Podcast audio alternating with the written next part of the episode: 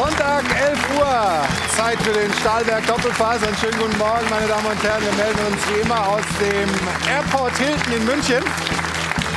Schön, dass Sie alle da sind. Ja, kann soll man in diesen Zeiten über Fußball reden? Ja, wir meinen natürlich auf jeden Fall, trotz des Angriffskriegs von Russland auf die Ukraine. Der Fußball hat gestern mit beeindruckenden Symbolen reagiert. Aber reicht das? Wie muss der Fußball mit dieser Aggression umgehen? Wie muss man sich da aufstellen? Darüber sprechen wir auch heute in dieser Runde natürlich auch über den aktuellen Bundesligaspieltag. Da gab es viel Ärger, was äh, Schiedsrichterentscheidungen anging. Vor allem beim Spiel Gladbach gegen Wolfsburg. Einige diskutable Entscheidungen, die wir heute auch noch mal der Reihe nach auseinandernehmen wollen. Und wir sprechen über Hertha BSC. Die sind mit viel, viel Geld ausgestattet worden von ihrem Investor, stehen jetzt aber unten drin, gestern verloren gegen Freiburg. Wir freuen uns, dass der Sportgeschäftsführer trotzdem hier ist. Er wird uns erzählen, was für Altlasten er übernommen hat und warum die Hertha die Liga hält. Ich freue mich sehr auf Freddy Bobic. Schönen guten Morgen.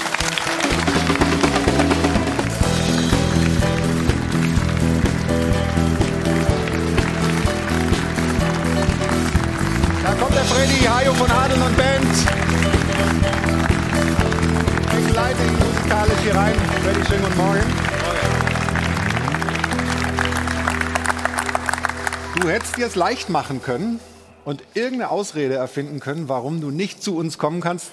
Trotzdem in dieser krisenhaften Situation kommst du her. Warum? Ja, erstmal habt ihr mich eingeladen. Ja? ja. Und äh, wenn ich eine Einladung zusage, dann komme ich natürlich auch. Und gerade in so Situationen ist es vielleicht viel interessanter zu kommen, als immer, wenn du gewinnst. Also Respekt dafür, dass du dich stellst. Dafür gibt es auch Applaus. Aber ich habe es gerade ja auch gesagt, es sind äh, besondere, es sind schlimme Zeiten. In Europa herrscht Krieg. Äh, in jedem Stadion gestern haben wir Solidaritätsbekundungen gesehen. Wie stehst du persönlich zur Rolle des Fußballs in dieser Krise? Wie steht Hertha BSC dazu? Na, ich glaube, es ist äh, wichtig, dass wir, dass wir insgesamt im Fußball, aber insgesamt im Sport auch ein klares Zeichen auch setzen, ne? dass wir eigentlich immer völkerverbindend arbeiten und dass es für uns diese ganze politische Thema eigentlich auch gar nicht gibt, ja, sondern wir uns auf den Sport fokussieren und natürlich gegen Sachen, äh, gegen so Sachen wie Krieg sind, das ist klar. Ne? Also weil das ist einfach, ich, ich habe es letztens erst gesagt, Krieg ist großer Mist. Ja, äh, ich habe das noch gut in Erinnerung, auch in den Jugoslawienkrieg in den 90er Jahren, äh, wo selber Familie etc. betroffen, Betroffenheit groß war und das alles miterlebt, dass, dass wir das nochmal in 2022 sowas erleben müssen. Ich habe Freunde aus, aus Russland, Freunde aus der Ukraine. Ja, äh, ich glaube, mhm. das ist denen alle nicht recht. Ja, ja muss man muss man muss man klar wissen und ähm, es ist wichtig, dass wir auch im Sport unserer Verantwortung gerecht werden da und auch klare Zeichen setzen. Darüber sprechen wir heute mit folgender Runde. Es wird höchste Zeit, dass ich Ihnen die Teilnehmer mal vorstelle. Er hat wirklich alles gewonnen. Welt-Europameister, Champions League-Sieger und, und, und. Herzlich willkommen, Jürgen Kohler. Schönen guten Morgen. Ich begrüße den Chefredakteur von Sport 1. Guten Morgen, Pete Gottschalk. Moin. Ich weiß nicht, ob er es gerne hört, aber ich nenne ihn einfach mal so. Eine Trainerlegende. Er hat äh, fünf Vereine in der Bundesliga trainiert. Einer davon war übrigens auch die Hertha. Das war aber nur ganz kurz, zwei Monate 91. Nicht so erfolgreich bei der Hertha wie hier im Doppelpass. Immer herzlich willkommen, Peter Neurohr. Hallo. Der nächste Mann ist beileibe nicht nur, aber auch dank seiner extravaganten Socken sehr populär hier bei uns in der Sendung. Guten Morgen, Alfred Draxler. Morgen.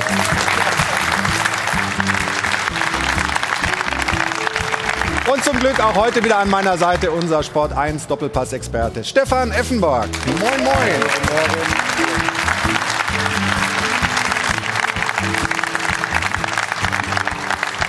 Und jetzt freue ich mich wie immer, dass ich meine liebe Kollegin Jana Wosnitzer ins Spiel bringen darf. Und die hat die Frage der Woche dabei. Morgen, Jana. Ja, sehr gut.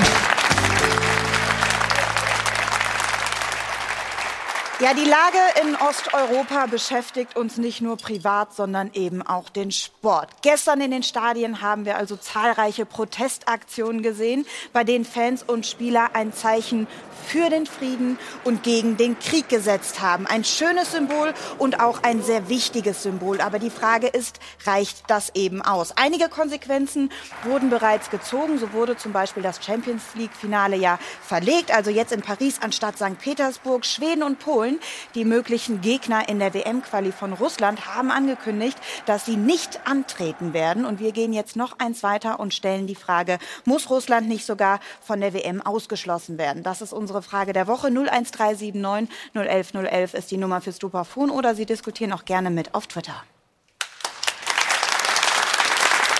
Dankeschön, Jana. Und ich bin echt gespannt, was da für ein Meinungsbild äh, zustande kommt. Wir können ja in der Runde mal anfangen. Pitt, du als Chefredakteur von Sport 1, ähm, wie siehst du das eigentlich? Ähm, reicht das? Sozusagen äh, Symbolik äh, zu präsentieren oder müssen noch härtere Taten folgen?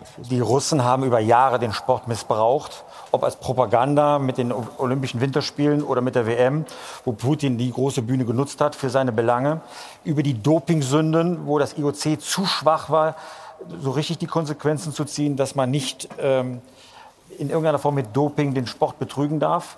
Jetzt ist die Völkergemeinschaft aufgekündigt worden durch die Invasion in der Ukraine. Jetzt ist Schluss. Der Sport muss Russland separieren und einfach mal ein Zeichen setzen. Wir können nicht sagen, wir hätten nichts damit zu tun. Es ist menschenverachtend, was da gerade in der Ukraine passiert. Und der Sport muss da auch seinen Teil dazu beitragen.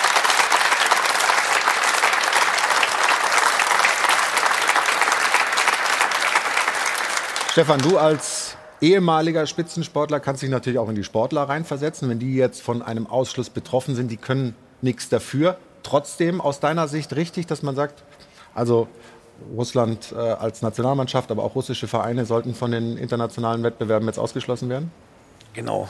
Ich bin ganz der Meinung, dass äh, man da ein klares Zeichen setzen muss und zwar sofort. Das heißt, eben die russischen äh, Sportler auszuschließen. Mir tut das natürlich dann weh, logischerweise für die Sportler, aber darauf darfst du jetzt keine Rücksicht nehmen.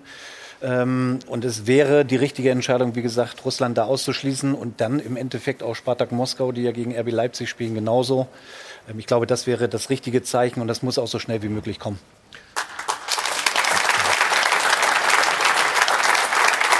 Allein mir fehlt der Glaube oder Glaubst du, Alfred, dass der Fußball, dass auch die Verbände da jetzt ähm, so klar sind, dass sie solche deutlichen Entscheidungen auch durchsetzen, wie sie jetzt hier gerade in der Runde gefordert werden? Ja, die Frage ist ja auch, äh, dass ich unterstütze beide Meinungen, äh, ganz klar. Die Frage ist natürlich, die man sich dann stellen muss und die die Verbände sich dann auch stellen müssten, wie lange soll das denn dann andauern? Man kann ja nicht jetzt den russischen Sport für alle Zeiten jetzt von der von, von allen Wettbewerben ausschließen. Es geht ja da auch um Amateursport, um Austausch, und es wird ja auch mal eine Zeit kommen, hoffen wir jedenfalls, dass nach dem Krieg wieder eine gewisse Normalität angestrebt werden muss. Deswegen ist die Frage ja, wie lange soll das stattfinden? Dass das jetzt bei dieser WM, die Russen sind ja noch in, der, in den Playoffs zur WM, dass man da jetzt reagieren muss, bin ich auch der Meinung. Trotzdem sollte man rechtzeitig überlegen, wie lange man mhm. das macht und wie lange auch dann hängt natürlich auch davon ab, wie lange dieser Krieg in der Ukraine dauert. Freddy, müssen, müssen die Vereine warten, bis die UEFA oder die FIFA äh, entscheidet? Also wir haben jetzt zum Beispiel vom polnischen Verband, die Nationalmannschaft, gesagt, wir spielen auf keinen Fall gegen Russland die Playoffs. Die haben nicht gewartet, bis die UEFA da irgendwas entschieden hat. Müsste zum Beispiel RB jetzt sagen, wir machen das von uns aus. Wir sagen einfach, nee, wir spielen nicht gegen Spartak. Ja, ich glaube schon, dass sie sich Gedanken machen darüber, ob sie, ob sie da antreten wollen oder nicht und warten erstmal natürlich auf den Verband. Ja, ich glaube, mhm. das ist richtig. Viele sind natürlich vorge, vorgeprescht auch. Es gab es auch in der Formel 1, auch mit, äh, mit Vettel, der gesagt hat, ich werde nicht in Sochi fahren und dann hat kurze ja. Zeit später, gefühlt 24 Stunden später, hat der Verband auch en, äh, entschieden, dass äh, dann kein Rennen stattfindet und so, so wird es äh, auch sein in, im Fußball. Da bin ich mir sicher, dass die russischen Vereine komplett ausgeschlossen werden, jetzt aus dem Europapokal, aber genauso aus der Weltmeisterschaft. Es wird so kommen, nochmal, und da bin ich komplett bei, bei Stefan, auch bei Alfred, äh, dass die Sportler tun mir am meisten leid eigentlich am Ende, ja, weil sie können am wenigsten dafür und sie haben sich ja auch, das hat man ja auch gemerkt, viele haben sich schon auch gemeldet und äh, auch russische, russische Athleten, aber auch äh, Fußballspieler, die die gegen diesen Krieg sind. Ja, das darf man, darf man auch nicht unterschätzen. Also es ist nicht so, dass es auf auf, auf breiter Basis ist, äh, dass, dass alle nur Putin hinterherlaufen und mhm. sagen, es ist alles richtig. Ne? Ähm, deswegen für die Sportler ist es hart, aber es muss gemacht werden. Wie stehst du denn dazu, Jürgen? Ja, das wird mit Sicherheit sanktioniert werden. Ich halte das auch absolut als angebracht. Äh, bin auch derselben Meinung natürlich auch wie die Vorredner. Für die Sportler tut es mir unheimlich leid, weil ein Sportler macht ja die Ausübungen, die er gern macht. Also der eine macht gern Fußball, der andere macht vielleicht was anderes gerne. Und äh, die Leidtragenden sind dann eben die Sportler, aber äh, es gibt da keine zwei Meinungen. Also es wird schon so sein und da bin ich auch felsenfest davon überzeugt, dass ein Ausschluss stattfinden wird.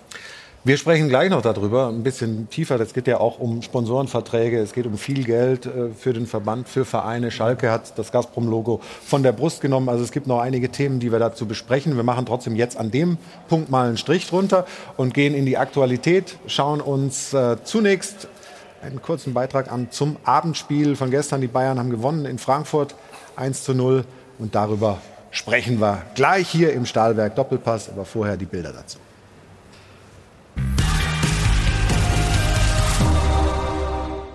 Julian Nagelsmann feiert. Vielleicht auch sich selbst. Denn Vorbereiter der entscheidenden Szene war nicht allein Joshua Kimmich, sondern auch der Trainer, der Leroy Sané den Schützen des goldenen Treffers kurz zuvor eingewechselt hatte. Der richtige Move im richtigen Moment. Seine Bayern waren zwar über das gesamte Match hinweg die bessere Mannschaft mit den besseren Tormöglichkeiten, aber die zuletzt kritisierte Defensive brauchte durchaus Glück, denn die Frankfurter waren keineswegs chancenlos und zumindest zweimal ganz nahe dran, selbst in Führung zu gehen. Nach Pavards Schubser gegen Boré hätte es zu dem Strafstoß für die Eintracht geben können, während Torhüter Trapp, bester Mann beim Hinrundensieg, den Kopf nicht nur einmal hinhalten musste. Es half nichts. Die entscheidende Aktion blieb die von Sané, beziehungsweise die von Nagelsmann. Der junge Bayern-Trainer hat die aufkommende Unruhe im Verein souverän moderiert und nach einer durchaus turbulenten Bayern-Woche ebenso souverän gecoacht. Ja, dieser Nagelsmann findet nicht nur die richtigen Worte.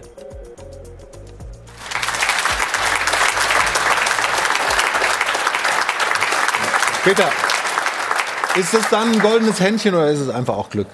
dass du den richtigen Mann bringst. Das ist erstmal die Kenntnis. Du hast hinterher immer gesagt, dass das, das, war, dass die Kenntnis äh, über die Qualitäten der Spieler, die richtig einzuschätzen und mhm. zum rechten Moment zu bringen, äh, ist Qualität. Qualität des Trainers, dass da das sogenannte oder auch glückliche Händchen natürlich eine Rolle mitspielt, keine Frage.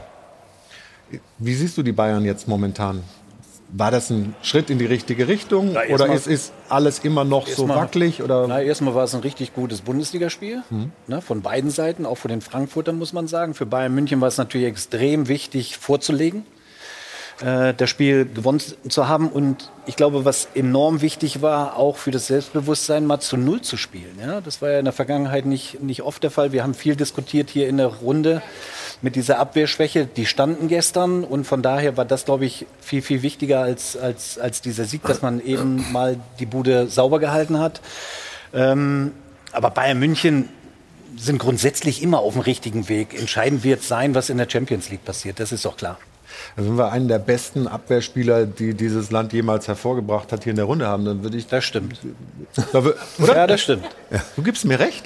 100 Prozent. Oh, Zeichen und Wunder geschehen hier noch in der Sendung. Sehr gut. Aber ähm, wie siehst du denn die Bayern-Defensive? Also wir haben ja viel über die Innenverteidiger gesprochen. Wir haben äh, Lothar Matthäus Worte noch im Ohr, dass das Preis-Leistungs-Verhältnis bei Upamecano und anderen nicht, nicht stimmen würde. Wie, wie, wie ist deine Sicht auf äh, die Geschichte bei den Bayern hinten drin? Ja, erstmal vielen Dank für die Blumen. Da habe ich mich sehr drüber gefreut. ähm, ja, ich glaube, dass wir das nicht nur auf äh, die Innenverteidiger herunterbrechen sollen, sondern dass wir insgesamt ein großes Defizit haben, was das äh, Eins gegen Eins betrifft im Zweikampfverhalten. Äh, das stelle ich also immer wieder äh, in den Bundesliga-Stadien fest und das kann man eigentlich auch wirklich herunterbrechen bis in die kleinste Liga, dass die Spieler eben viele, viele äh, Stellungsfehler haben, dass sie manchmal zu forsch an die Dinge rangehen, dass sie gar kein Handwerkszeug dabei haben, so wie kann ich eigentlich meinen Gegenspieler ausschalten, was muss ich dafür tun. Ne? dann auch zu beobachten, wo, wo steht der Mitspieler, der den Angreifer anspielen will. Also es sind sehr viele Themen, äh, die aus meiner Sicht äh, in der Vergangenheit eben nicht gut bearbeitet worden sind. Und das ist jetzt die Folge davon. Wir hatten, wir hatten das schon mal 2000, glaube ich, äh, wo ein Wandel stattgefunden hat, wo wir gesagt haben, wir müssen viel besser nach vorne spielen, wir müssen mhm. kreativer werden und so. Das ist dann wirklich äh, ab 2006 bis 2014, sage ich mal, in beeindruckender Form dann auch gemacht worden. Auf dem Weg nach vorne war mir überragend. Das war die beste Nationalmannschaft, äh, die ich selbst erleben durfte, also was das rein spielerische anging. Mhm. Aber wir haben leider auch wieder vergessen, äh, dass äh, so ein so eine Mannschaft auch eine gute Defensive braucht. Und das ist so wie beim Hausbau. Ja, da fängst du ja auch nicht erst beim Dach an, sondern du machst ein gutes Fundament. Du zimmerst dir da richtig was hin. Ich glaub, ja, ich weiß, aber das, ich nehme dein Geld, aber ist egal. Gerne. Ähm. Komm, ich werfe für dich ein. Ja, du, du bist gerade so im Flow. Nein, du brauchst, du brauchst einfach ein gutes Fundament und äh, dazu brauchst du auch äh, gut ausgebildete Spieler und die haben wir eben in dieser Form weltweit nicht. Das ist nicht nur ein Bundesliga-Problem, sondern das ist auch weltweit. Aber wenn wir nochmal zu den Bayern zurückgehen und äh, zu Julian Nagelsmann, der die richtigen Worte findet, das haben wir gemerkt, aber ähm, ist sein Spielstil ein Problem? Also wie siehst du denn seine Rolle da bei Bayern? Ja, könnte natürlich äh, eine Denkweise sein, aber ich denke, dass der Julian da auch schon darüber nachgedacht hat, äh, dass er seine Spieler natürlich am besten kennt, dass er die jeden Tag im Training sieht und dann nach dementsprechend nach bestem Gewissen dann auch aufstellt. Aber es gibt halt auch Spieler, die äh, momentan da eben sehr unsicher sind in ihrem Verhalten und dann muss man manchmal vielleicht auch als Trainer, das kann der Peter wahrscheinlich auch bestätigen, da muss man dem Spieler einfach sehr viel Sicherheit geben im Training. Die müssen also gewisse Dinge, gewisse Abläufe sehr viel erleben. Und äh, dann ist die Systemfrage eigentlich erstmal zweitrangig, mhm. sondern äh, du musst, die müssen einfach merken, was funktioniert gut, wie unterstützen wir uns gegenseitig in den einzelnen Abteilungen, ich sag mal defensives Mittelfeld, Abwehrspieler und äh, das muss wieder vorrangig trainiert werden, denn auf dem Weg nach vorne sind fast alle Mannschaften richtig gut unterwegs. Das hat man auch gestern gesehen, Eintracht Frankfurt, ja, äh, auch jetzt nicht mit dem Selbstvertrauen ausgestattet, aber trotzdem auf dem Weg nach vorne haben sie dann schon ein paar richtig gute Spielzüge aber drin gehabt, aber auch hinten haben sie katastrophale Fehler gemacht. Und dann verlierst du die Spiele 1-0 oder 2-1 und am Ende des Tages äh, ist äh, Fußball einfach ja, oh, jetzt, ich sag's nicht. Oh. Deshalb habe ich abgebrochen. Das ist du? doch mein Geld. Du ja, ja, also, also, daran erkennt man erstmal, dass er ein guter Geschäftsmann ist. Genau. Er lässt bezahlen. Ja, ja, ja natürlich. Äh, wenn Geld Nein, ich habe ja hier, ich leg das mal hin. Ich bezahle so oder so. Nachher kommt da alles rein. Du lässt mich schuldig da, ja? Nein. Das 1 zu 0 gestern. Das 1 zu 0 gestern, glaube ich, hat gezeigt, dass die Bayern einen schweren Fehler gemacht haben. Einen schweren Personalfehler. Niklas Süle hält da die Abwehr zusammen und dass man sich nicht genügend um ihn bemüht hat, ihn zu halten. Diese Wertschätzung, die ihm nicht zuteil geworden ist, ist definitiv ein Fehler, weil gestern hat er stark als, gespielt, ja. Ganz genau. Und ähm, es war wie beim Hinspiel Bayern total drängend, auch nur ein Tor gestern geschossen wie im Hinspiel, aber du hast hinten halt keine zwei gekriegt wie im Hinspiel. Und deswegen ist das ein Garant des Erfolges, so wie Jürgen Kohl das gerade gesagt hat. Du musst erst mal gucken, dass der Laden hinten dicht ist. Und wenn du Süle hast und du verlierst ihn, hast keinen adäquaten Ersatz, Upamecano ist es mit Sicherheit nicht, dann halte ich das für einen schweren Fehler in der Personaldiskussion. Ja, und wir müssen auch schon, Entschuldige, sieht ja. man schon, dass beim Fußball ja auch gerade bei der Aufstellung vieles auch relativ ist. Bei Bayern München kam ja schon Kritik auf, dass die Spielweise von Nagelsmann zu offensiv sei. Es soll auch in der Mannschaft schon gekrummelt haben. Es hat da gestern reagiert und hat mit Sabitzer und mit Kimmich zwei Sechser hingestellt. Und dann hat die, hat die Abwehr das die Null gehalten. Aber 0-0 in Frankfurt ist auch ein bisschen wenig. Dann hat er in der 70. Minute wieder offensiv umgestellt, hat den Sané gebracht und er gewinnt. Also letztlich ist es wirklich relativ.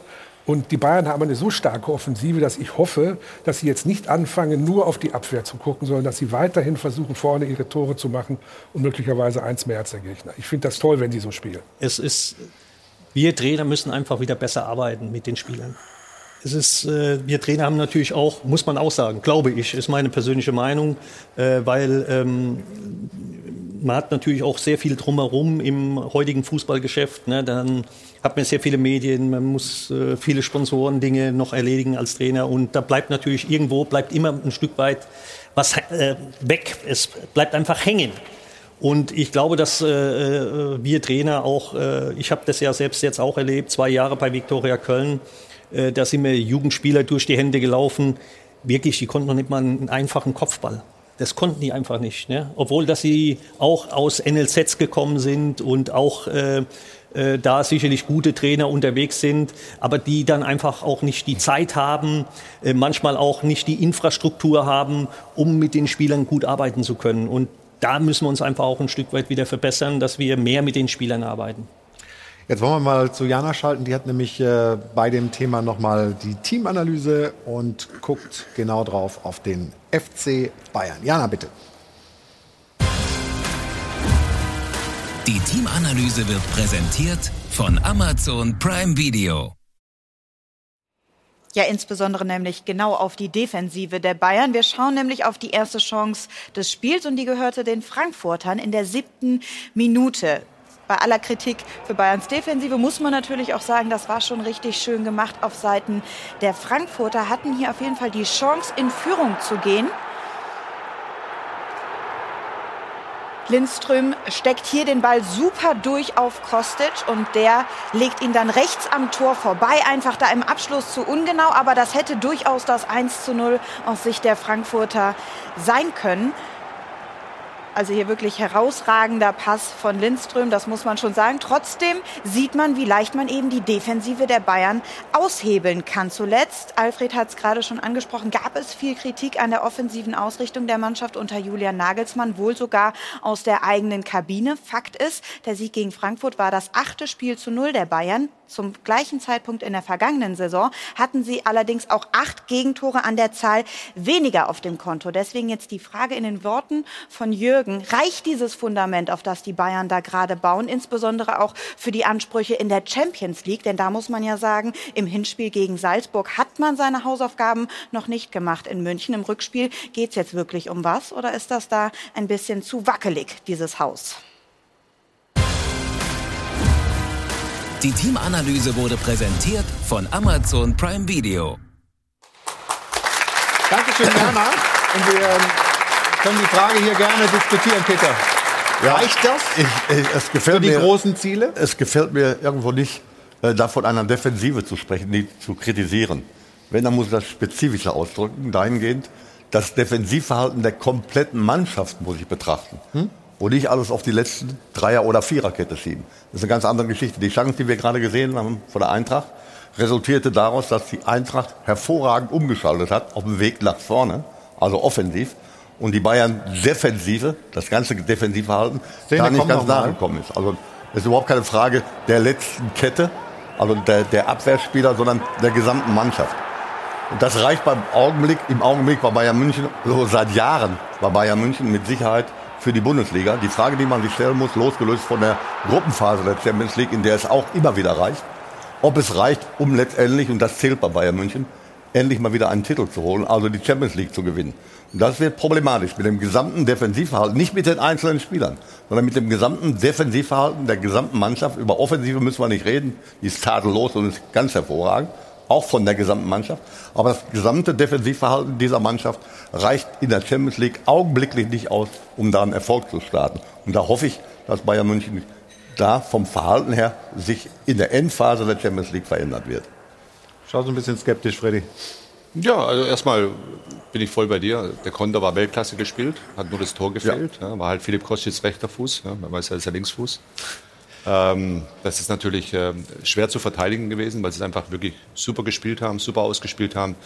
Aber eins ist auch klar, in der Champions League, wenn du solche Dinge zulässt, äh, solche ja, Umschaltbewegungen, und sprich so einen Gegenstoß, dann ist schon eher mal ein Tor drin. Ja, das, ist, das weiß man auch bei der hohen Qualität, gegen wen man da spielt. Ja, aber trotzdem braucht man jetzt nicht Angst haben. Jetzt, äh, ich glaube, die Bayern wissen, wenn es drauf ankommt, vor allem gegen Salzburg auch zu Hause, dass sie, dass sie dann abliefern werden. Da bin ich mir eigentlich ziemlich sicher. Ja, äh, Gerade wenn es richtig heiß wird, sie kennen sich aus mit großen Spielen, äh, mache ich mir jetzt weniger Gedanken, ja, wenn sie nicht überraschen lassen.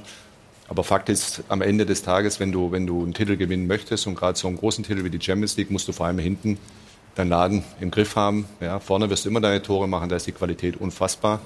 Ja, und äh, ja, wichtig wird sein, dass Manuel Neuer irgendwann noch zurückkommt. Das ist auch so ein Faktor, den darf man nicht vergessen. Ja, gerade bei diesen großen Spielen in der Champions League. Aber es ist so, dass äh, ähm, ich jetzt keine große Angst habe, dass die Bayern jetzt irgendwo da ein Riesenproblem bekommen. Stefan, werden die Bayern stabiler noch im Laufe dieser Rückrunde? Was ist dein Eindruck? Ich habe es ja letzte Woche schon gesagt. Also wichtig ist, dass man, dass sich der Abwehrverbund mal einspielt. Also Nagelsmann war ja oft so, dass er von Dreier auf die Viererkette, wieder zurück zur Dreierkette, dann mal Süle alleine in der Dreierkette, Upamecano alleine in der Dreierkette. Ich glaube, wichtig ist, dass die zwei Jungs jetzt gestellt werden, sprich Süle und Upamecano und rechts, äh, sage ich jetzt mal Pavard und links Hernandez und dass dieser Verbund sich jetzt wirklich in den letzten Wochen, wo es drauf ankommt, auch einspielt. Äh, dass man aufhört, eben zu springen von der Dreier auf eine Viererkette. Ich glaube, das ist erstmal ganz, ganz wichtig. Jürgen, du weißt es, wenn du einen an deiner Seite hast, mit dem du immer äh, zusammenspielst, mit dem verstehst du dich dann auch blind. Das hat man bei Bayern München in der Vergangenheit nicht oft gesehen. Ich glaube, das haben sie gelernt. Ähm, und wenn du natürlich jetzt äh, in die, gegen Salzburg spielst oder in, ins Viertelfinale Champions League, wenn dann wirklich die Großen kommen, die nutzen natürlich solche Sachen eiskalt aus. Das darfst du dir nicht erlauben. Und da gilt es vielleicht auch mal umzustellen, zu sagen, ich opfer vielleicht mal einen Offensiven, mache dafür das äh, Mittelfeld ein bisschen stabiler oder kompakter und sicherer.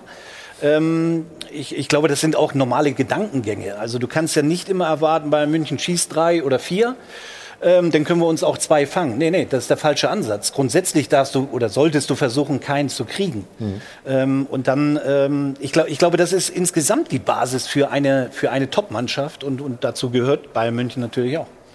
Wir sprechen gleich weiter hier im Stahlwerk Doppelpass über den FC Bayern, auch über dieses, was unter der Woche im Kicker zu lesen war, Änderungen der Transferpolitik. Wir werden ein Verkäuferverein, ein Ausbildungsverein. Ist das denkbar? Und wenn ja, woran liegt das? Und natürlich sprechen wir auch noch über die Hertha, die ordentlich unten drin steht. Und Freddy wird uns gleich erklären, warum sich das ganz, ganz bald ändert aus seiner Sicht. Also, kurzen Moment Geduld, dann geht's weiter hier bei uns im Airport hinten mit dem Stahlwerk Doppelpass. Willkommen zurück, liebe Zuschauerinnen und Zuschauer, zum Stahlwerk Doppelpass. Hier ist das Airport Hilton in München. Hajo von Adel und Band halten uns bei Laune und die Themen der Bundesliga sowieso. Wir haben gerade ja angekündigt, dass wir ein bisschen über ja, die zukünftige Ausrichtung, was die Transfers angeht beim FC Bayern sprechen wollen. Wie gesagt, der Kicker hatte da am Donnerstag eine Geschichte. Ja, da gibt es einen Paradigmenwechsel.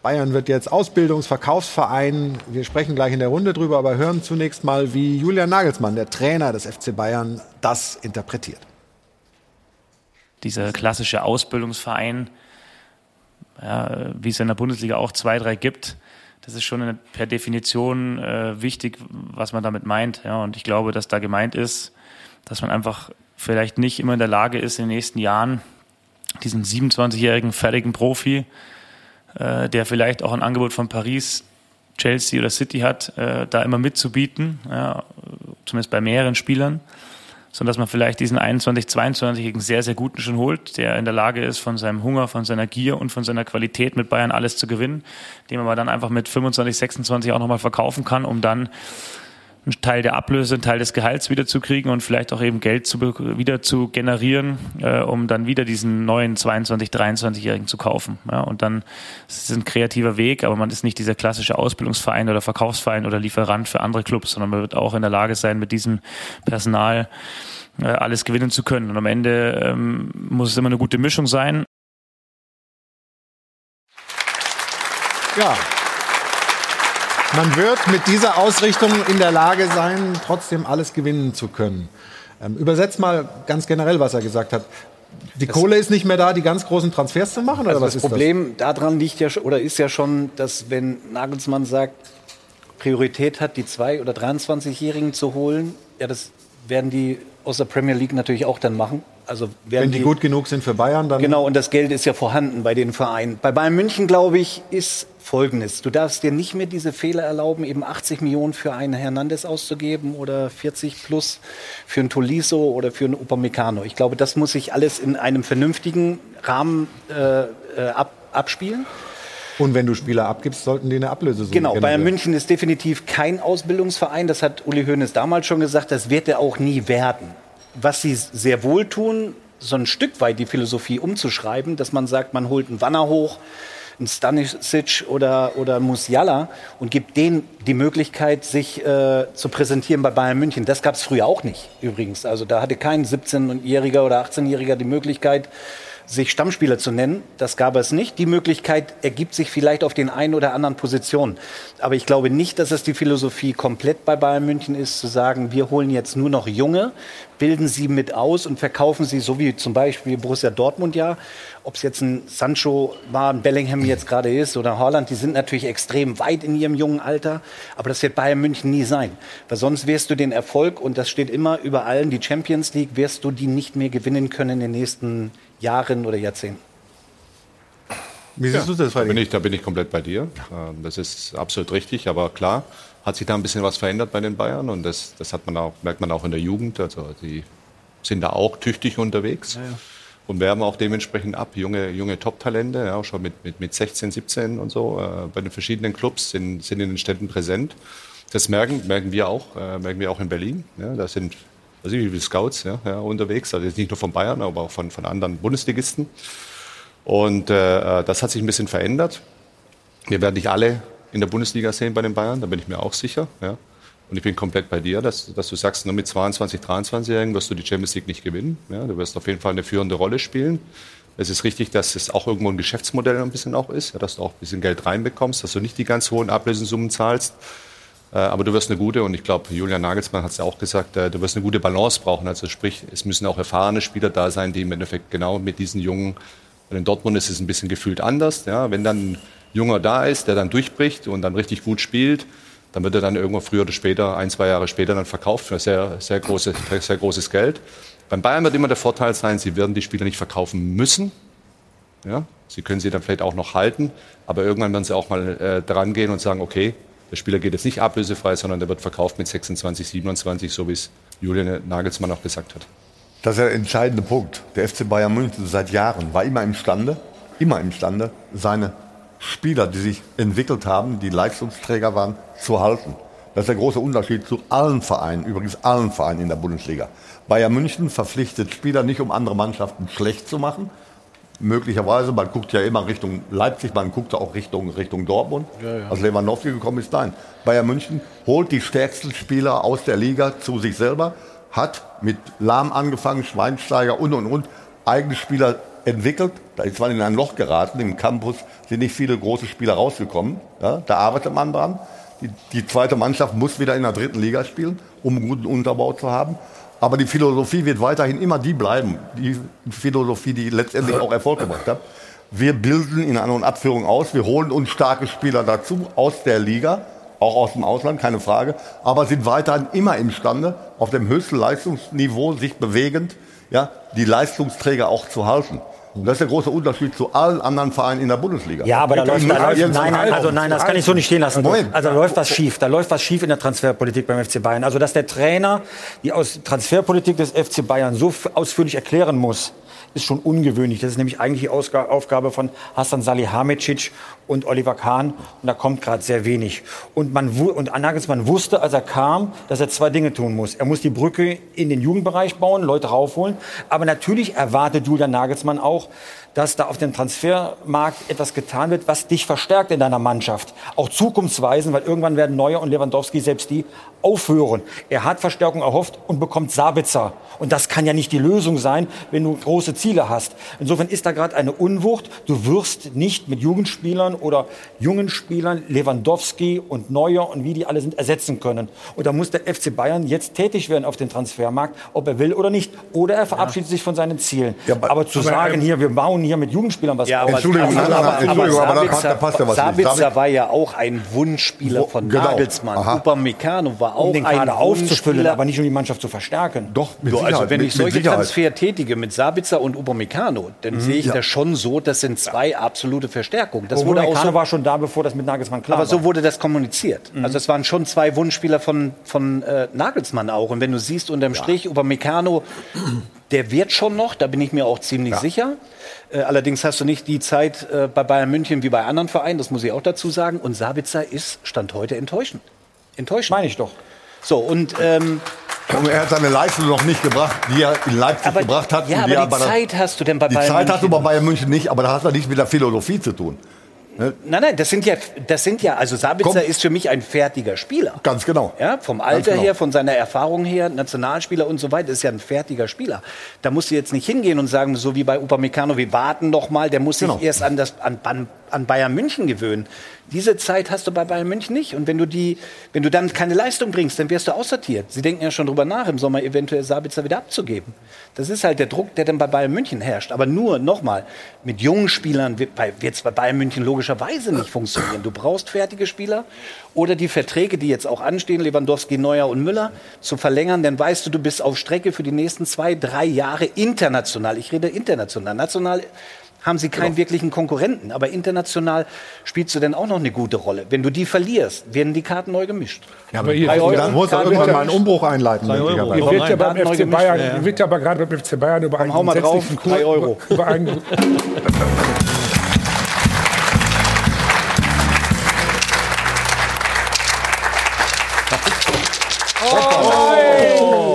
Das Technischer Schwein- Fehler von König. Schweinchen, Das- Schweinchenfeld. Kennen wir nur, steht. Danke, Jürgen, für deine kein Hilfe. Problem, alles So, Alfred, sorry, aber du. hier, ne, kein Problem. Hier wird ja beim FC Bayern gerade über einen grundsätzlichen Kurswechsel diskutiert. Und das hat ja auch einen Hintergrund, denn ich glaube, dass selbst der große FC Bayern inzwischen auf dem Transfermarkt an seine Grenzen stößt. Die Premier League ist inzwischen derart überlegen, dass der FC Bayern, selbst der FC Bayern da nicht mehr mitspielen kann. Hinzu kommt, dass plötzlich, wir haben gerade gesagt, FC Bayern hält jeden Spieler. Nein, Alaba ist ohne Ablöse gegangen, Süle geht ohne Ablöse. Wir wissen nicht, was mit Lewandowski wird. Wenn man hört, ne, entweder jetzt verkaufen oder geht auch ohne Ablöse.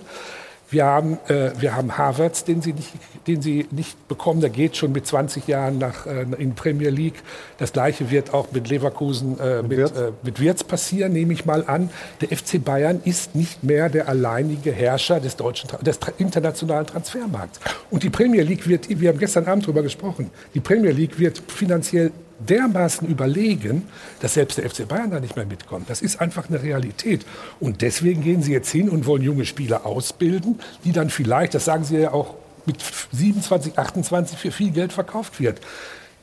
Ausbildungsverein ist ein hartes Wort, aber das ist schon ein grundsätzlicher Kurswechsel. Selbst der FC Bayern stößt an seine Grenzen. Das sollte uns zu denken geben. Also keine eine einfache Aufgabe für Oliver Kahn, für Hasan Salihamidzic, für den Verein insgesamt. Äh, da ist ganz schön Arbeit zu verrichten. Außerdem kommt ja die Hertha noch mit dem heißen Atem von hinten und den Windhaus-Millionen. Greift ihr ja auch bald an. Das äh, äh, etwas scherzhaft am Rande, da sprechen wir gleich drüber. Aber die Jana leitet dieses Thema Hertha BSC mit der Aktualität ein. Bitte schön, Jana. Die Szene der Woche wird Ihnen präsentiert von LEDVANCE. Smartes Licht für zu Hause.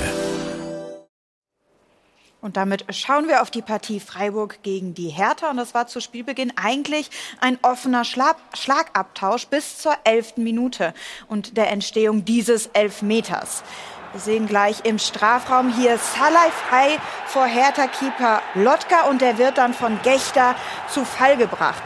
Schiedsrichter Jablonski entscheidet sofort auf Elfmeter. Gechter sagt dann noch, nee, nee, nee, schau dir das doch noch mal an. Auf den ersten Blick muss man sagen, klarer Elfmeter. Wenn wir aber genau hinschauen, sieht man in dieser Szene ganz gut. Salai fällt da auch gekonnt dramatisch und somit kann man hinter diese Entscheidung zumindest mal ein dickes Fragezeichen setzen. Sehr, sehr unglückliche Szene für die Hertha. Hätte es diesen Elfmeter nicht gegeben, wäre das Spiel vermutlich anders verlaufen. Aber hätte, hätte, den Satz führe ich jetzt nicht zu Ende, sonst muss ich auch gleich noch ins Phrasenschwein einzahlen. Aber dieser Elfmeter hätte gegebenenfalls nicht gegeben werden dürfen. Oder, Freddy Bobic? Die Szene der Woche wurde Ihnen präsentiert von LEDVANCE. Smartes Licht für zu Hause. Freddy war da gestern schon relativ ruhig und sachlich und überlegt und balanciert.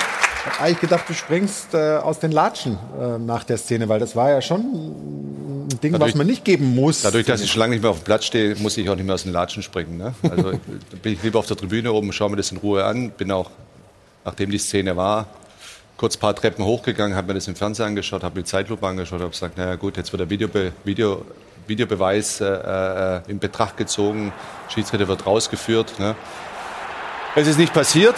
Ähm, ja, natürlich war ich bei Sven Jablonski, nach, Jablonski auch nachher in, in der Kabine. Äh, und äh, das ist natürlich eine Situation, wo ich sage, darfst du nie pfeifen. Ja, ähm, das ist aber auch die, die Grauzone des Videobeweises. Wenn irgendwo gefühlt ein Kontakt da ist, äh, holt er dich aus Köln dann auch nicht an den Bildschirm, den Schiedsrichter aktiv. Ja? Wenn er nicht gepfiffen hätte, bin ich mir sicher, wäre aus Köln auch kein Signal gekommen, dass er überhaupt rausgehen muss, sich das anschauen muss, dass da vielleicht ein Elfmeter. Es ist ganz klar äh, eine Fehlentscheidung gewesen. Aber wie kommen wir aus dem Dilemma denn raus? Er kann ja nicht nicht fahren. Ja, es ist, äh, wir haben, wir haben viele solche Situationen, jetzt nicht nur, jetzt, ob das jetzt, jetzt gerade uns betroffen hat, aber auch viele auch in der Liga, wo ich einfach total schwanger gehe mit dem, äh, mit dem Videobeweis, wie er angewendet wird am Ende des Tages. Ja.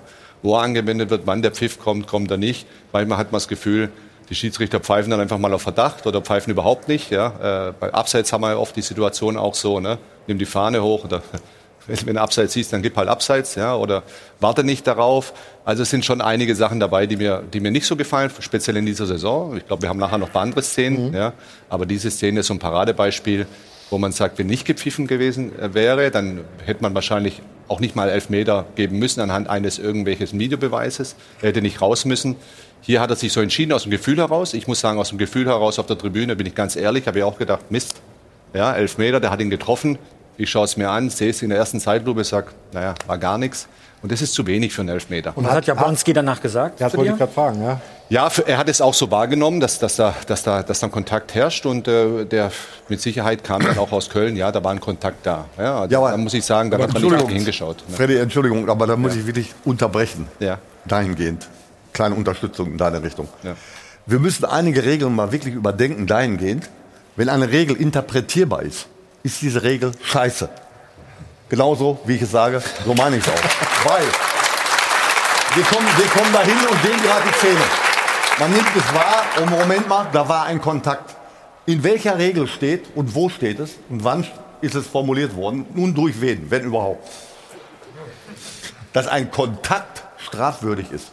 Dass ein Kontakt gleicher, gleichermaßen, ob im 16 Meter oder außerhalb, ja, mit einem Strafstoß oder mit einem Vergehen, ja, Freddy hat ja was Richtiges das gesagt. Nicht, das, das kann doch reicht nicht mehr ja nicht für einen Elfmeter. Also um das mal abzuschließen, ja, Kontakt ist nicht verboten, das ist eine Kontaktsportart. Das war im Leben kein Elfmeter. Nein, ganz das genau. war im Leben kein Elfmeter. Da Aber ist das eine krasse Fehlentscheidung drum. gewesen für dich? Weil dann darf ja Ja, krasse Fehlentscheidung oder Fehlentscheidung. Ist ja im, genau. Im Endeffekt ist es genau dasselbe. Es war eine genau Fehlentscheidung, klar. Mhm. Und er hätte das eigentlich auch sehen müssen, weil er, weil er auch einen klaren Blick hatte in dieser Situation. Ähm, und er stellt ja nicht das Bein raus oder wie auch immer. Das war nie im Leben Elfmeter. Meine, meine Deswegen, wenn, ich mir, wenn du dich nicht sicher bist, dann, dann lass es. Genau. Du hast aber immer noch die Möglichkeit, dass es überprüft wird. Genau. Äh, dadurch, dass du, dass, du, dass, du, dass du natürlich einen Pfiff machst. Und gut, ich mache ihm jetzt persönlich auch, kann ich einen schweren Vorwurf machen, weil er das genauso vielleicht gefühlt hat oder gesehen hatte oder vermutet hat, aber schon Vermutung ist schwierig. Wahrgenommen, wahrgenommen ist, glaube ich, das richtige ja. Wort. So, so reden ja, auch die Schiedsrichter. Ja Wahrnehmung. Ja, ja. Er, er, kann sich ja rückversichern. Er kann sich rückversichern. Deswegen hat er eigentlich die, die Chance, äh, sich das überprüfen zu können. Er kann sich doch nicht rückversichern. Er muss ja gerufen werden. Er kann nicht einfach rausgehen und sich das anschauen. Ja, aber, aber wo, der, der muss doch im Keller ihm Zeichen geben der und Keller sagen, muss reagieren. Nimm dir die Minute Zeit oder die 30 Sekunden und schau es dir bitte nochmal an. Richtig. Genau. Das, das, das muss ja kommen. Das hätte auf jeden Fall passieren müssen. Deswegen war ich mir sicher, als ich das mir angeschaut habe, direkt danach, als ich da wirklich da hoch, hochgegangen bin und mir das angeschaut habe, habe ich gesagt, naja gut, jetzt, jetzt, jetzt wird der Bildschirm aufgerufen ja. und er geht dort rausgehen und wird sich das nochmal anschauen. Ja, ja. Aber es ist nicht passiert. Aha. Also und das Thema, ist aus meiner Sicht ein Wahrnehmungsfehler dann am Ende. dieses viele. Thema haben wir ja gleich auch noch. Äh, du hast ja schon gesagt, wir haben eine ganze Menge Szene, Szenen auch aus anderen Spielen. Mhm. Aber wir wollen ein bisschen über die Hertha sprechen. Mhm. Ist das dann auch symptomatisch für die Situation, in der man ist, dass diese engen Dinger dann gegen einen laufen? Fühlt man das zumindest so, wenn man in der Verantwortung steht? Absolut. Das ist dann wirklich der sprichwörtliche Spruch. Geld wenn, wenn, wenn, genau, wenn du Scheiße am Fuß hast, hast du Scheiße am Fuß. ja, sehr gut. Das ist, das ist einfach so. Ne?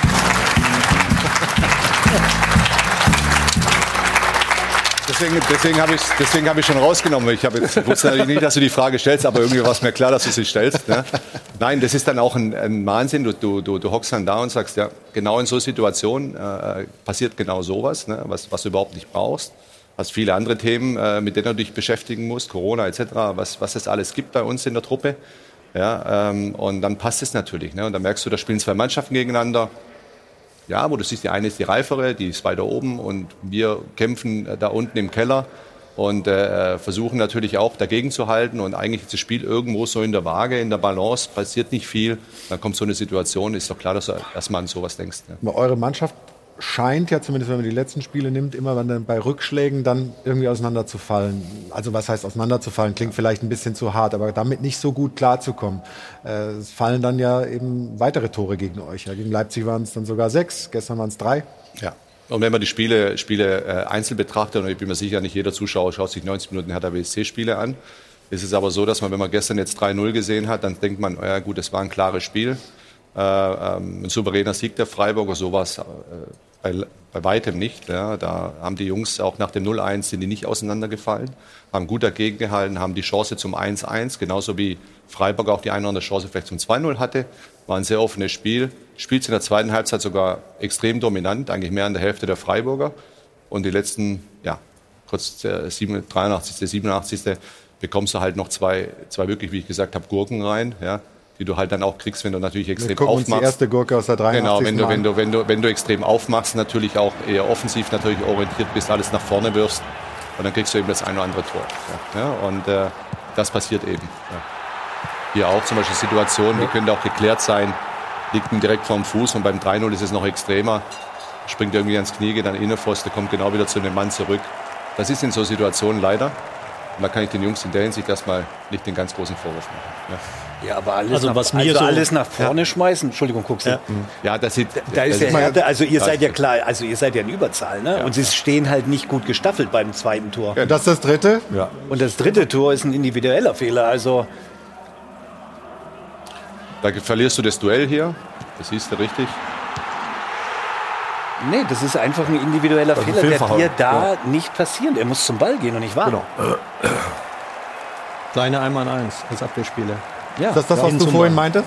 Das sind die Dinge, die ich äh, vorhin auch so mal kurz angedeutet Die Endverteidigung hatte. meinst du, oder? Die Endverteidigung, wirklich diesen Biss und diesen Willen zu haben, auch das Ding zu verteidigen und nicht äh, im Prinzip der Hoffnung zu leben, ja, das wird schon irgendwie an uns vorbeigehen. Das war, das war kurz vor Ende dieses, dieses Spiels, ähm, aber bis zu dem 2-0 ist eigentlich nichts passiert, ja, außer dass wir unsere fehlt, Chancen halt nicht gemacht haben. Das was, was mir so ein bisschen fehlt äh, bei der Hertha sind so die sogenannten Führungsspiele, Freddy. Ich glaube, ähm, das ist natürlich auch schwierig, wenn man so eine Situation wie du hast. Wir haben das ja selbst mal mit Borussia Dortmund auch erlebt. Mhm. Können wir uns auch noch ganz gut daran erinnern. Da waren wir 2000. elf Führungsspieler, genau. Da waren wir elf Führungsspieler. Das ist auch zu viel. Äh, aber trotzdem waren irgendwo mal wieder dann drei Führungsspieler, die dann vorne weggemarschiert sind und die dann eben entscheidende Dinge innerhalb einer Mannschaft bewirkt haben. Ob das mal Einzelgespräche waren, ob das mal ein Treffen war oder, oder, oder auch auf dem Platz einem am Wickel mal gepackt haben und gesagt haben, früher ging das noch, hey, pass mal auf, bis hierhin und jetzt ist mal Schluss. Und das fehlt mir so in der, äh, in der Mannschaft bei Hertha. Also man hat so den Eindruck von außen, dass, äh, wie gesagt, wenn man ein Tor fällt und dann das zweite vielleicht kurz hinterherkommt, dass dann wirklich so ein ja, wie so, so, so ein Dahinsiechen so ein bisschen ist, ne? so, also wirklich so ein bisschen kampflos, dann dass man sich ergibt. Und das fehlt mir halt so ein bisschen, ja. dass da so äh, Führungsspieler da sind. Führungsspieler zeigt sich nicht in guten Spielen. Führungsspieler zeigen sich in schlechten Spielen.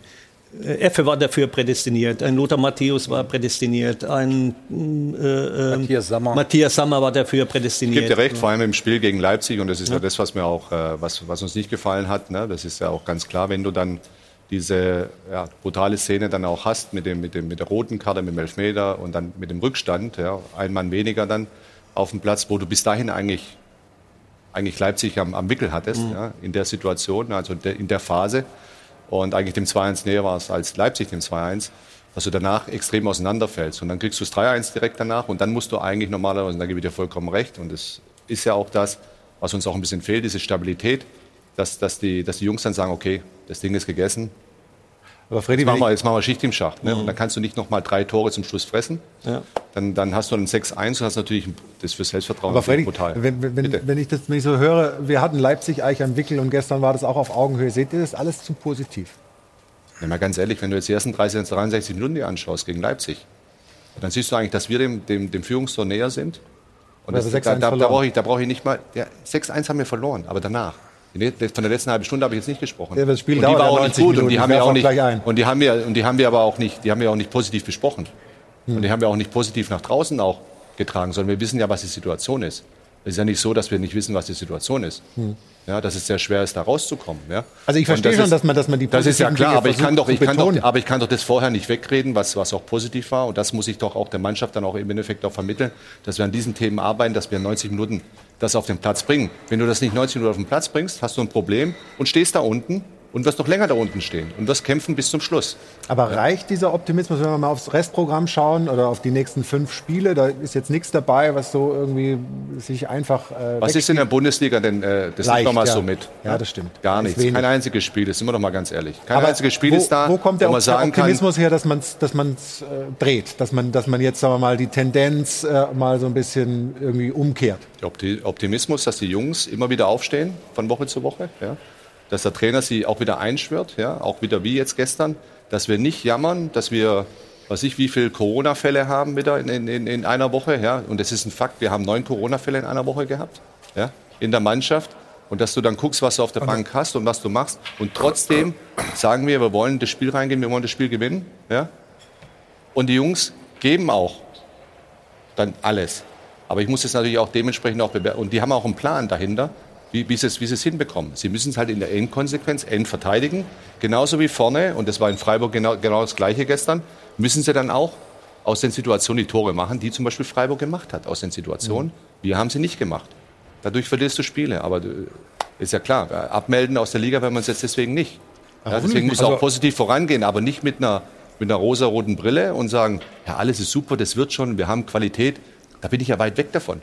Ja? Aber der muss Sondern ja wir sprechen es ja intern ganz klar an. Da muss ja die Frage erlaubt sein, und das kannst du am besten beurteilen. Reicht denn die Qualität im Kader von Hertha, um die Klasse zu halten? Wenn die Jungs das so annehmen, dass sie wissen, was Abstiegskampf bedeutet, und auch das, dieser Prozess hat vielleicht auch bei dem einen oder anderen zu lange gedauert, ja, äh, äh, kombiniert natürlich mit der ganzen Situation, die wir hatten, wie wir jetzt auch in der Rückrunde zu kämpfen haben. Wir sind Tabellenletzter in der Rückrunde, das wissen wir. Ja? Wir haben viel, viel zu wenig Punkte geholt und wir haben es vielleicht auch nicht verdient dann am Ende des Tages auch. Ja? Äh, aber du musst natürlich die Mannschaft, die Mannschaft trotzdem da immer wieder dahin bringen, ja? Und auch in vielen Einzelgesprächen, das weißt du selber, wie schwer dieser Turnaround ist, auch mal zu schaffen, wenn du da unten bist. Ja? So oft war es nicht da unten, aber trotzdem, ich habe auch mal oft gegen den Abstieg gespielt zwischendrin. Das ist ein harter, ist ein harter Weg. Muss jeder komplett annehmen und dann musst du irgendwann auch natürlich auch die Punkte dir machen, weil dadurch hast du selbst, die Le- Spieler Aber das von tun die. Jungs. Hast du das Gefühl, dass sie das tun? Das Gefühl habe ich nicht zu 1000 Prozent, nicht zu 1000 Prozent, weil, weil, äh, ähm, weil es sind natürlich auch immer Egoismen da und diese Egoismen müssen wir dementsprechend auch beseitigen. Das ist, das ist, das ist logisch. Ne? Aber wir haben seit zwei Wochen haben wir, gerade wenn wir die letzten zwei Wochen sehen, die eigentlich äh, äh, wirklich Wahnsinn waren, äh, mit wie vielen Leuten wir eigentlich trainieren konnten eigentlich nur, ähm, hat das andere, das andere Thema, das uns seit zwei Jahren beschäftigt, hat uns schon nicht unbedingt in die Karten gespielt. Ja, das hat uns, das hat's schwer, sehr schwer gemacht in so einer Situation. Das muss man natürlich auch bedenken. Ja, aber trotz allem sind sie auch immer auf den Platz gegangen und habe ich gesagt, das, äh, ja, das haben sie eigentlich zu großen Teilen gut gemacht, aber nicht über die 90 Minuten, damit du auch den Erfolg dir, den brauchst du. Ja, Und das diesen- Problem ist, ja. bei der Ansprache, bei der Analyse der Ja. Situation, die du Ja. richtig machst, von außen, ich kann nur Ja. von außen drauf gucken, aber ich war leider oder glücklicherweise, kann man sehen, wie man will, des Öfteren in solchen Situationen, auch bei Hertha BSC übrigens mal chancenlos, Mhm. äh, gegen den Abstieg zu spielen. Das heißt, es gibt ja eine gewisse Qualitätshinterfragung. Mhm. Reicht die Qualität? Warum sind wir überhaupt in diese Situation reingekommen? Und dann glaubst du, als, als, als, als, als äh, Sportvorstand oder wie auch immer, oder als Trainer glaubst du an deine Mannschaft, wenn du siehst, was im Prozess, im normalen täglichen Prozess abläuft, im Trainingbereich. Aber das Problem ist, ich gehe auch dann in jedes Spiel und sage, vom Bewusstsein her auch vollkommen klar, das können wir, das werden wir gewinnen.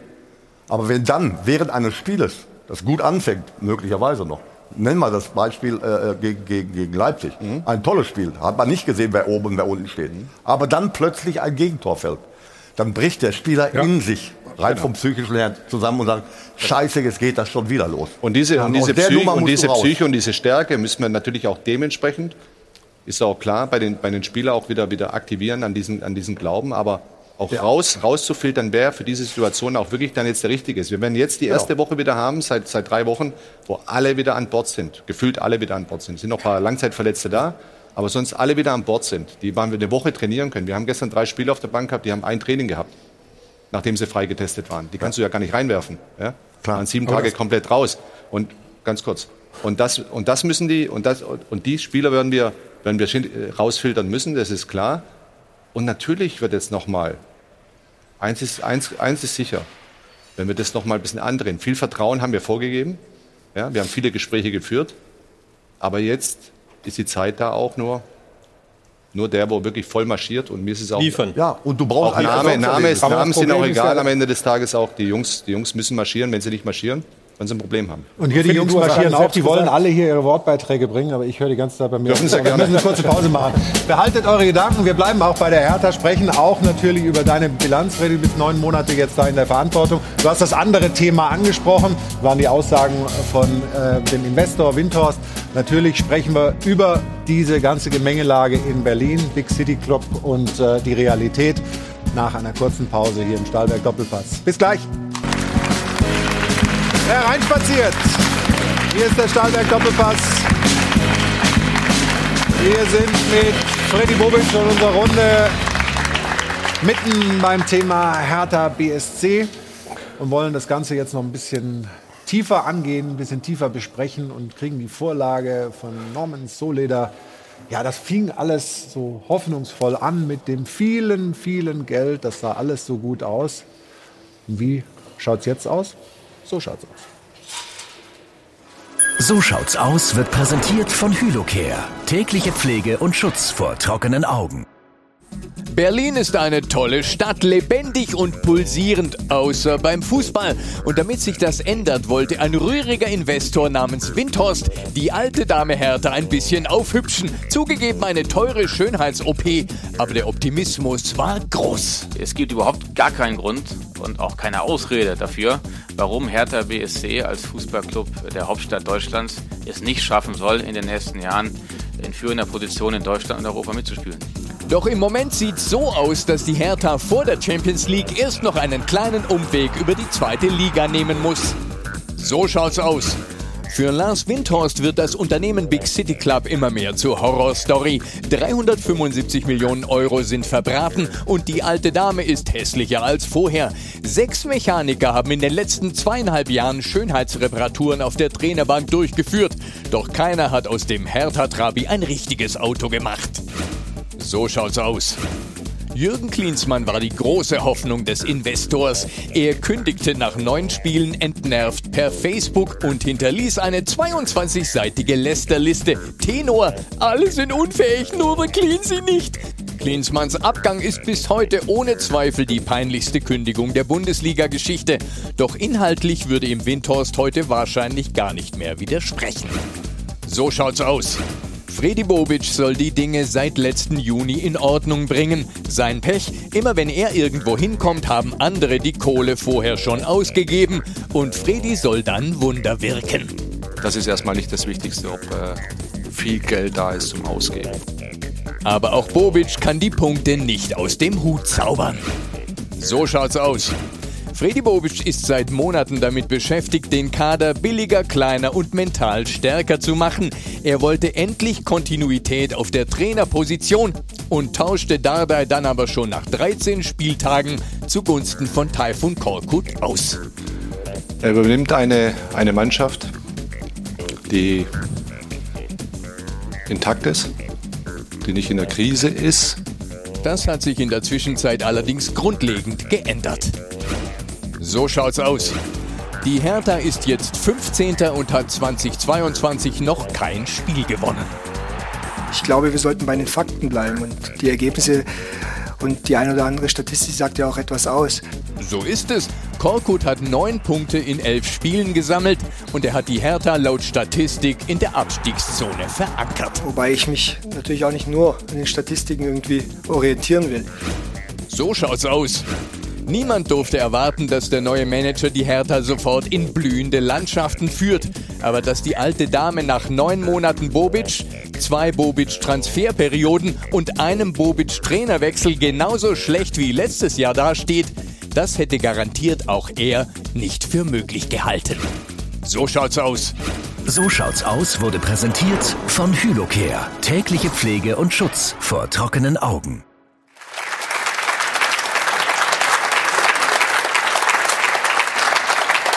Freddy, du darfst sehr gerne jetzt gegen uns zurückgrätschen, wenn du willst. Nein, das ist, äh, ähm, ich gucke mir das ja gerne an immer. Das ist immer ganz wirklich gerne ganz, jetzt ganz, in ganz Fall? amüsant. Ja, geht es auch manchmal um andere Clubs, aber so, auch bei ja, uns. dann ist es schöner, ne? Kann man natürlich, kann man natürlich vieles, vieles so spielen. Das ist, ähm, das ist logisch. Muss man aushalten können, auch in, in der Situation. Und es ist richtig, was er zum Schluss gesagt hat. Ich hätte nicht gedacht, dass wir in der Situation sind äh, am Anfang einer Saison. Ja. Dass wir so in dieser Situation sind, dass wir so wenig Punkte haben. Da gebe ich, da gebe ich äh, ihm vollkommen recht auch in der, in der Analyse, weil ähm, das war in der Hinsicht natürlich auch nicht so geplant. Ne? Ähm, es ist richtig, dass wir, dass wir, dass wir hier äh, nicht top performt haben ne? und dass wir in der Situation waren, wo wir eigentlich vieles hätten drehen können. Das hat am Ende der Vorrunde noch viel besser ausgesehen.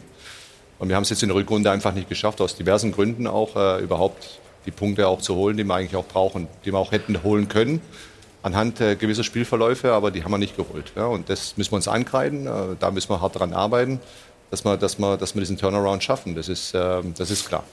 Du also, beschreibst die Situation sehr ehrlich und sehr offen, aber die Gründe, die würden mich noch ein bisschen interessieren. Ja, sind vielfältig und sind auch viel tiefer liegend. Und äh, ich bin ja auch keiner, der immer nur in die Vergangenheit schaut, aber es hat schon viel, viel damit zu tun. Ne? In den letzten, letzten drei Jahren ist bei Hertha natürlich unheimlich viel passiert. Man sieht es ja auch ein bisschen bisschen auch in dem Bericht auch, äh, es ist sehr, sehr viel passiert. Es war sehr viel Wechsel da, es sind sehr viele Spieler gekommen, Spieler gegangen, aber auch in der Führungsetage ging es hoch und runter. Das, das, hat man ja gemerkt, es waren sehr viele Nebengeräusche da.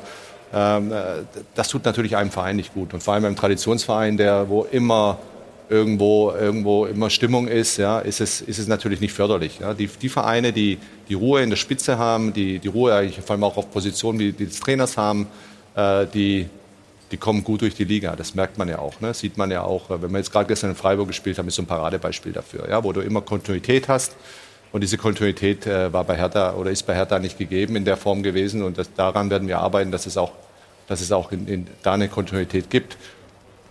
Viel, viel Vermengung. Ja? Und dann haben wir natürlich noch zwei Jahre Sondersituation durch, äh, nochmal, äh, durch die Pandemie, wo die Transferphasen, die ich eigentlich liebe, ja, nicht frustrierend sind, aber sehr, sehr schwer sind. Ja, sehr, sehr, sehr kompliziert sind für alle Bundesliga-Vereine, ja, wo wir vielleicht äh, Sachen verändern wollen in einem Kader äh, und Spiele Spieler, äh, Spieler holen wollen oder auch abgeben wollen. Und der Markt ist gar nicht da dafür. Ja, es ist, hat sich komplett verändert, es ist ein komplett anderes Vorgehen und das muss man auch verstehen. Ja, und äh, man hat mir schnell im Sommer Sommer natürlich äh, zu, jetzt kannst du ja Geld ausgeben. Ne? Ja, äh, Fakt ist eins, ich habe oder wir haben zusammen äh, wirklich äh, ein großes Transferüberschuss gemacht im Sommer. Und das sagt doch alles. Das Geld haben wir nicht irgendwo gebunkert. Ja? Geld ist schon weg.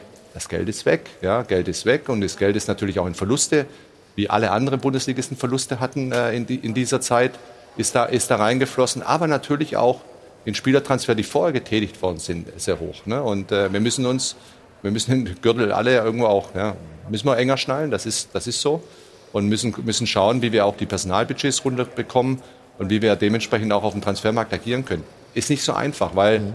aktionistisch handeln möchtest du ja nicht. Sondern du willst ja auch Spieler holen, wo du sagst, okay, das ist die Zukunft dann auch von Hertha BSC. Spieler, die sich entwickeln können, die das auch als nächsten Karriereschritt sehen und die auch die Mentalität mitbringen. Ja. Ist natürlich nicht einfach, wenn du in so einer sportlichen Situation bist, dass sich ein Spieler dann auch richtig entwickelt. Ähm, das wird auf jeden Fall äh, mit die schwerste Aufgabe, die ich je gehabt habe. Ja. Ich werfe mal für den Gürtel enger schnallen, werfe ich mal kurz Sehr ein. Also es ist aber, ich wollte mich trotzdem nicht unterbrechen. Aber, ja, Ausdruck. Trotzdem, die Situation ist ja jetzt gerade sehr bedrohlich. Und du hast gerade selbst, das fand ich bemerkenswert gesagt, äh, dass du bezweifelst, dass jeder wirklich 1000 Prozent gibt. Im Abstiegskampf, das wissen wir, brauchst du nicht nur 1000 Prozent, da brauchst du 1001 Prozent wahrscheinlich. Und der Verantwortliche dafür, das zu schaffen und die Spieler dahin zu bringen, ist ja eigentlich der Trainer. Und aus Außenstehender habe ich das Gefühl, dass Korku gerade, gerade im Abstiegskampf nicht unbedingt die Idealbesetzung ist. Hast du da den falschen Trainer vielleicht geholt? Nein, das ist ja klar, dass wenn die Punkte fehlen, wird natürlich schnell das am Trainer irgendwo auch festgemacht. Ne? Aber ich äh, muss, muss auch hier äh, ganz klar auch, äh, und ich bin ja sehr, auch sehr eng an der Mannschaft dran auch und, und, und sehe das auch, wichtig ist, dass ein Trainer auch eine Mannschaft erreicht. Ja? Und äh, das tut er mit einem klaren Plan. Ja? Und er ist keiner, der rumjammert. Ich hätte jetzt viele Trainer gehabt, die sicherlich gesagt hätten, ah ja gut, wir, da fehlen wieder sechs Spieler, da fehlen wieder, wir haben hier Langzeitverletzte. Nein, er versucht aus dem, was er hat, das Optimum noch rauszuholen und dass die Jungs auf den Platz gehen und wirklich in, ein, in einem System spielen, dass wir auch punk punkten können. Und es wäre auch möglich gewesen. Ja? Aber individuelle Fehler, so wie es Stefan vorhin angesprochen hat, das wird er schwer verhindern können. Das ist schwierig. Ja? Davon machen wir, das ist nicht nur ein Spieler, unterschiedlich. Zu viele, gerade in der Rückrunde. Und die haben uns Punkte gekostet. Aber warum ja? bringen Sie dann nicht 1000 Prozent?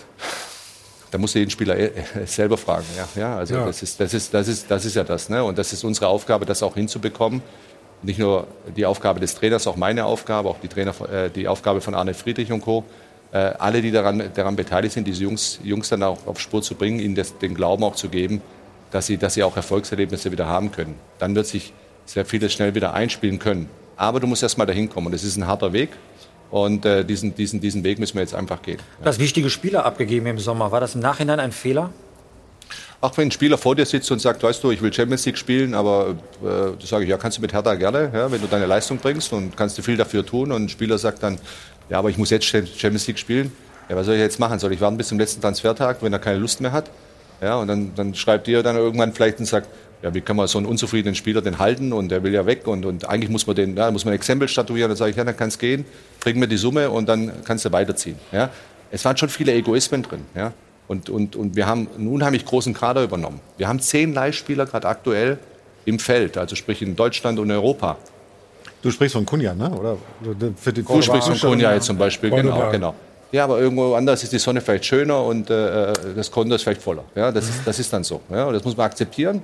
Das sind Jungs, die, die, äh, die dann halt einen anderen Weg suchen und vielleicht sich da nicht mehr committen. Aber ich kann mich nur mit Spielern auseinandersetzen, die sich auch committen für Hertha BSC und nicht schon den Gedanken haben, eigentlich müsste ich ganz woanders sein. Weil ganz ehrlich, in der Vorsaison hat man auch gegen den Abstieg gespielt. Das waren genau die Spieler, die wir da auch mit abgegeben haben. Also was nicht bei mir zusammenpasst, ja. ist, du kriegst einmal viel Geld von Windhorst. Ja, Altschulden, aber von einer Drittelmilliarde bleibt ja trotzdem eine Menge übrig. Gleichzeitig machst du auch einen Transferüberschuss, ich glaube ungefähr 25 Millionen hast du im Sommer gemacht. Da muss man doch in der Lage sein, adäquaten Ersatz zu holen, zumindest einen, der dann in einer solchen Situation vorneweg marschiert. Nur im Nachhinein, hinterher ist man immer schlauer. Würdest du sagen, die Kaderplanung hätte besser laufen können? die ist so gelaufen, wie sie in der, in der, in der und ich habe es vorhin gesagt, die, die, der Transfer Sommer letzte, letztes Jahr war schon sehr anspruchsvoll. Ja? Aber das war ja für alle, ne? Bitte? War ja für alle anspruchsvoll. Ja, natürlich, war der, natürlich, natürlich war das für alle anspruchsvoll, aber es ist immer die Frage, von welchem Level und von welchem Niveau du kommst. Mhm. Unser Personalbudget war extrem orbitant hoch. Ja? Und das müssen wir extrem reduzieren, weil du musst ja auch an die Zukunft denken. Irgendwann ist ja wieder nach Corona und da musst du wieder gesund rauskommen sind nur die Verpflichtung, euer Geschrei dann oft auch manchmal, ihr müsst holen, holen, holen, holen. Aber das musst du auch bezahlen am Ende des Tages. Ja, aber wo ist das Geld denn? Äh, also, bin ich jetzt der richtige Ansprechpartner Millionen? dafür? Ja, vielleicht. Ja, ja. Mhm. Aber das Geld ist schon vorher. Das ist umverschuldet worden. In, in, äh, Kredite sind abgelöst worden. Ja, es sind neue Kredite aufgenommen worden. Das ist auch, das ist auch der, der, der Klassiker. Das haben viele Vereine auch, auch schon gemacht. Und natürlich hat man in Sport investiert, in den Fußball investiert, in den Kader investiert.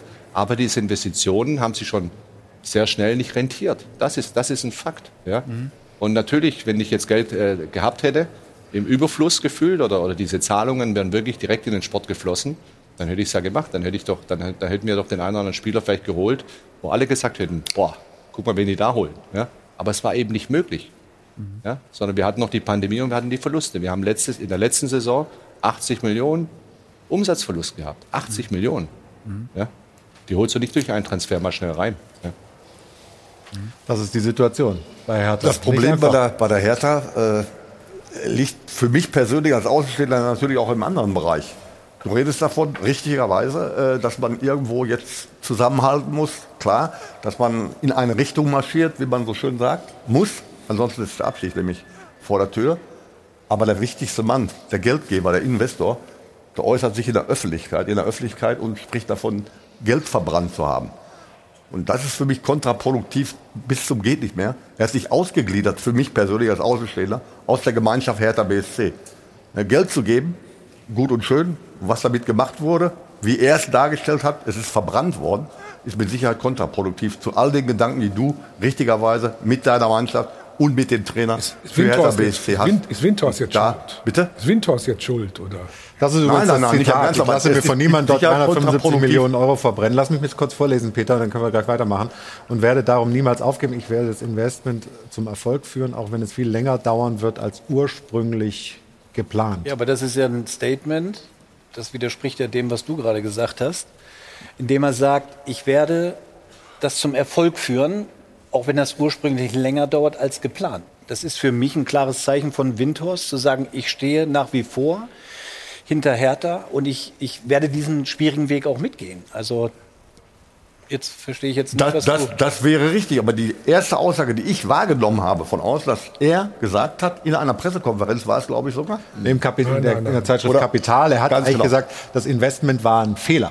Er hat Das es bereut. Er hat sein Investment bereut. Ganz genau, ganz genau. Und wenn ich das wahrnehme, dass eine Mannschaft, ein Verein im Abstiegskampf und der Investor spricht in der Situation, in der die Mannschaft bereits im Abstiegskampf ist, was faktisch natürlich richtig ist, dass das Geld verbrannt wurde oder Fehlinvestitionen und wie auch immer, aber das ist trotzdem kontraproduktiv. Ja, aber das darf ja jetzt nicht die Spieler betreffen. Moment, das Ich ist hab- eine andere- das ist eine andere Geschichte. Bauchschmerzen habe ich damit, dass Spieler vor dir sitzen Ja. und sagen, ich würde gerne Champions League spielen, äh, ich will hier weg. Damit habe ich ein Problem. Genau. Das Ja, sind ja fatale Einkäufe gewesen. Also eigentlich müsste man die mal vom Namen her nennen und kennen. Ähm, wer hat die denn eingekauft? Weil es wird ja viel auf Charakter geachtet und geschaut, passt er sportlich, klar, aber auch charakterlich zu uns. Das ist die ja Spieler der, haben wir verkauft am Ende. ja, aber das ist ja der Die Mentalitätsfrage Charakter, gestellt. den du Ja. haben kannst, wenn ein Spieler vor dir sitzt und sagt, ich will den Verein verlassen in einer schwierigen Situation, weil ich möchte Champions League spielen. Was denkt er denn? Ja, aber Stefan, wir alle kennen ja, wenn, Freddy hat ja, wenn ich richtig zugehört habe, du hast ja gesagt, ihr habt einen unheimlich großen Kader, richtig? Zehn Waren fast Leihspieler. 40 Leute, oder? Ja, also Zehn- auch zehn Leihspieler. Zehn Leihspieler auch noch.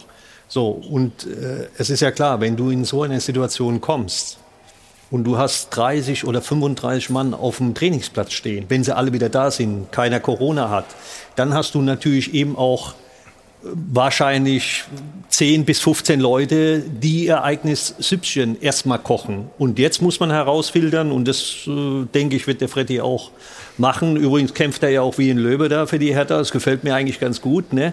Hoffentlich kämpfen mal die Spieler so, wie er kämpft hier gerade. Ne? Also das wäre mal auch schön, dass die Spieler das mal so ein bisschen ähm, mitnehmen, ne? so dass man äh, für was stehen muss, also für Werte stehen muss, für, für einen Verein stehen muss, ne? denn das geht ja auch oft verloren. Und dann hast du eben 15 verschiedene Meinungen nochmal, ja, und dieses alles zu kanalisieren und alle wirklich wieder zueinander finden zu lassen, das wird jetzt die große Aufgabe werden und äh, ich der Freddy weiß auch wahrscheinlich, dass er gar nicht mehr so viel Zeit dazu hat und äh, wird da zusammen mit dem Taifun auch die richtigen Maßnahmen da treffen. Ne? Denn wenn du eben einen zu großen Kader hast, Peter, du weißt das noch viel besser wie ich. Ich, äh, ich habe es Hertha auch mal erlebt. ja, so, dann hast du einfach äh, ein riesen ein riesen Management zu betreiben mit den ganzen Spielern und unzufriedene Spieler. Er sagt, er hat schon ein paar abgegeben. Das werden ja nicht die einzigen unzufriedenen Spieler gewesen sein, sondern da werden ja noch ein paar andere rumlaufen. Und die musst du jetzt einfach ganz schlichtweg, ich nenne es mal plakativ, musst du entsorgen. Raus mit. Fertig. Der keine Lust mehr hat, für Hertha BSC, Hertha BSC Berlin zu spielen, der muss einfach weg. Punkt. Ist so. So sehe ich das. Du darfst natürlich Das sind die Spieler jetzt gefordert. Du darfst natürlich die Situation jetzt nicht verkennen. Freddy ist mit seiner Hertha, mit der Hertha im Abschiedskampf. Rein personell gibt es jetzt nur noch Möglichkeiten, Spieler wegzutun, gar nicht mehr teilnehmen zu lassen, von denen ich weiß, dass die Einstellung, die Mentalität nicht passt und nicht stimmt. Aber ansonsten Aber kannst du keine Veränderung nee, mehr nee, das vornehmen, meine ich ja. weil der Transfermarkt ist zu, Ist dazu, es ist keine genau. Möglichkeit, Nee, nee, ist zu reagieren. Ja, du musst jetzt mit der Truppe... kannst musst nicht du- reagieren, wenn du Das hat, ja, das hat ja. Schalke auch gemacht und hat Spieler suspendiert zum Schluss und dann hat es gar nichts genutzt. Das ist ja Quatsch. Nein, du sagst, du kannst jetzt nicht behandeln. Du musst mit den, mit den Protagonisten musst Ja, du Schalke arbeiten, hat, jetzt Schalke hat sind. ein anderes Ding gemacht, hat suspendiert und wieder zurückgeholt. Das ist Ja, natürlich Aber Schalke ist übrigens abgestiegen. Die haben so viel suspendiert, dass sie Schalke teilweise ist übrigens wieder abgestiegen aufgrund von vielen Fehlern, die da gemacht Richtig. wurden. Aber trotzdem Diese ich Fehler werden bei einen- Berlin. Nein, aber jetzt so durcheinander, reden. Der Freddy versuchte, die guten Ratschläge alle äh, aufzunehmen. Ich hatte, ich Das hatte gespannt. schwierig. äh, Es ist wirklich Ich interessant. glaube, man müsste trotzdem noch einmal auf Windhorst kommen, weil äh, auch wenn... Auch wenn Und weißt du wann? Ja, jetzt nach der Nein, Pause. Genau, nach der Pause. Okay. Da kommen wir auf das Thema Big City Club und das Geld von Lars Windhaus nochmal zurück. Das Airport Hilton, der blaue Himmel in München und hier drin eine lebendige Runde beim Stahlwerk Doppelpass. Habe zum zweiten Mal in dieser Sendung Alfred Draxler das Wort abgeschnitten. ja. Das ist ein Skandal. Damit muss ich erst mal klarkommen. Du auch, aber ja. du hast es jetzt ja. gerne. Hast Vielen du deinen Dank. Gedanken noch parat? Ja. Sehr gut. Ja. Ich würde noch mal gerne auf Windhorst zu sprechen kommen. Ja, Wir haben es vorhin kurz anges angesprochen. Stefan sagt, das darf die Mannschaft nicht belasten. Aber es belastet gerade den ganzen Verein natürlich auch. Ich lebe in Berlin. Es ist natürlich ein Riesenthema. Und ich kann auch, ich sag mal, den Zorn von Windhorst verstehen. Er hat 275 Millionen Euro gegeben. 275. 300. 375. Ja, ja, Entschuldigung, 375. Das ist mehr, als die drei Investoren beim FC Bayern gegeben haben. Und der Erfolg ist, der Verein steht unten. Hinzu kommt auch noch, dass Herr Windhorst schlecht behandelt wird, und zwar massiv schlecht. Er hat nie gesagt, ich möchte die Mannschaft aufstellen, er hat nie gesagt, ich will groß mitreden, wird aber, sobald er irgendetwas sagt, wie zum Beispiel, er hätte höhere Ansprüche, Hertha wäre ein Verein, der auch international spielen kann, heißt es von Vereinsseite, in dem Fall von Präsident Gegenbauer, Herr Windhorst spricht über Hertha, wir sprechen für Hertha. Das heißt ja, in Übersetzung, der kann das Geld geben, soll sonst aber die Schnauze halten. So kann man mit einem Investor, der so viel Geld gibt, auch nicht umgehen. Und das ist für den ganzen Verein schädlich. Und das, und das ist das Schlimme daran, schadet nicht nur Hertha, sondern auch der gesamten Bundesliga. Denn nach dem, was Windhorst da gerade erlebt, möchte ich mal gerne wissen, welcher Investor vor dem Hintergrund der 50 plus 1 Regel in der Bundesliga noch Geld investiert. Und deswegen ist es gerade auch bei euch ein Riesenthema. Wie geht man mit Windhorst um? Wie, ihr wollt euch da absetzen, was in meinen Augen falsch ist. Ihr müsst nur höflich zu ihm sein und nicht ihm immer permanent auf die, ich sag mal so, auf das, aufs Maul hauen.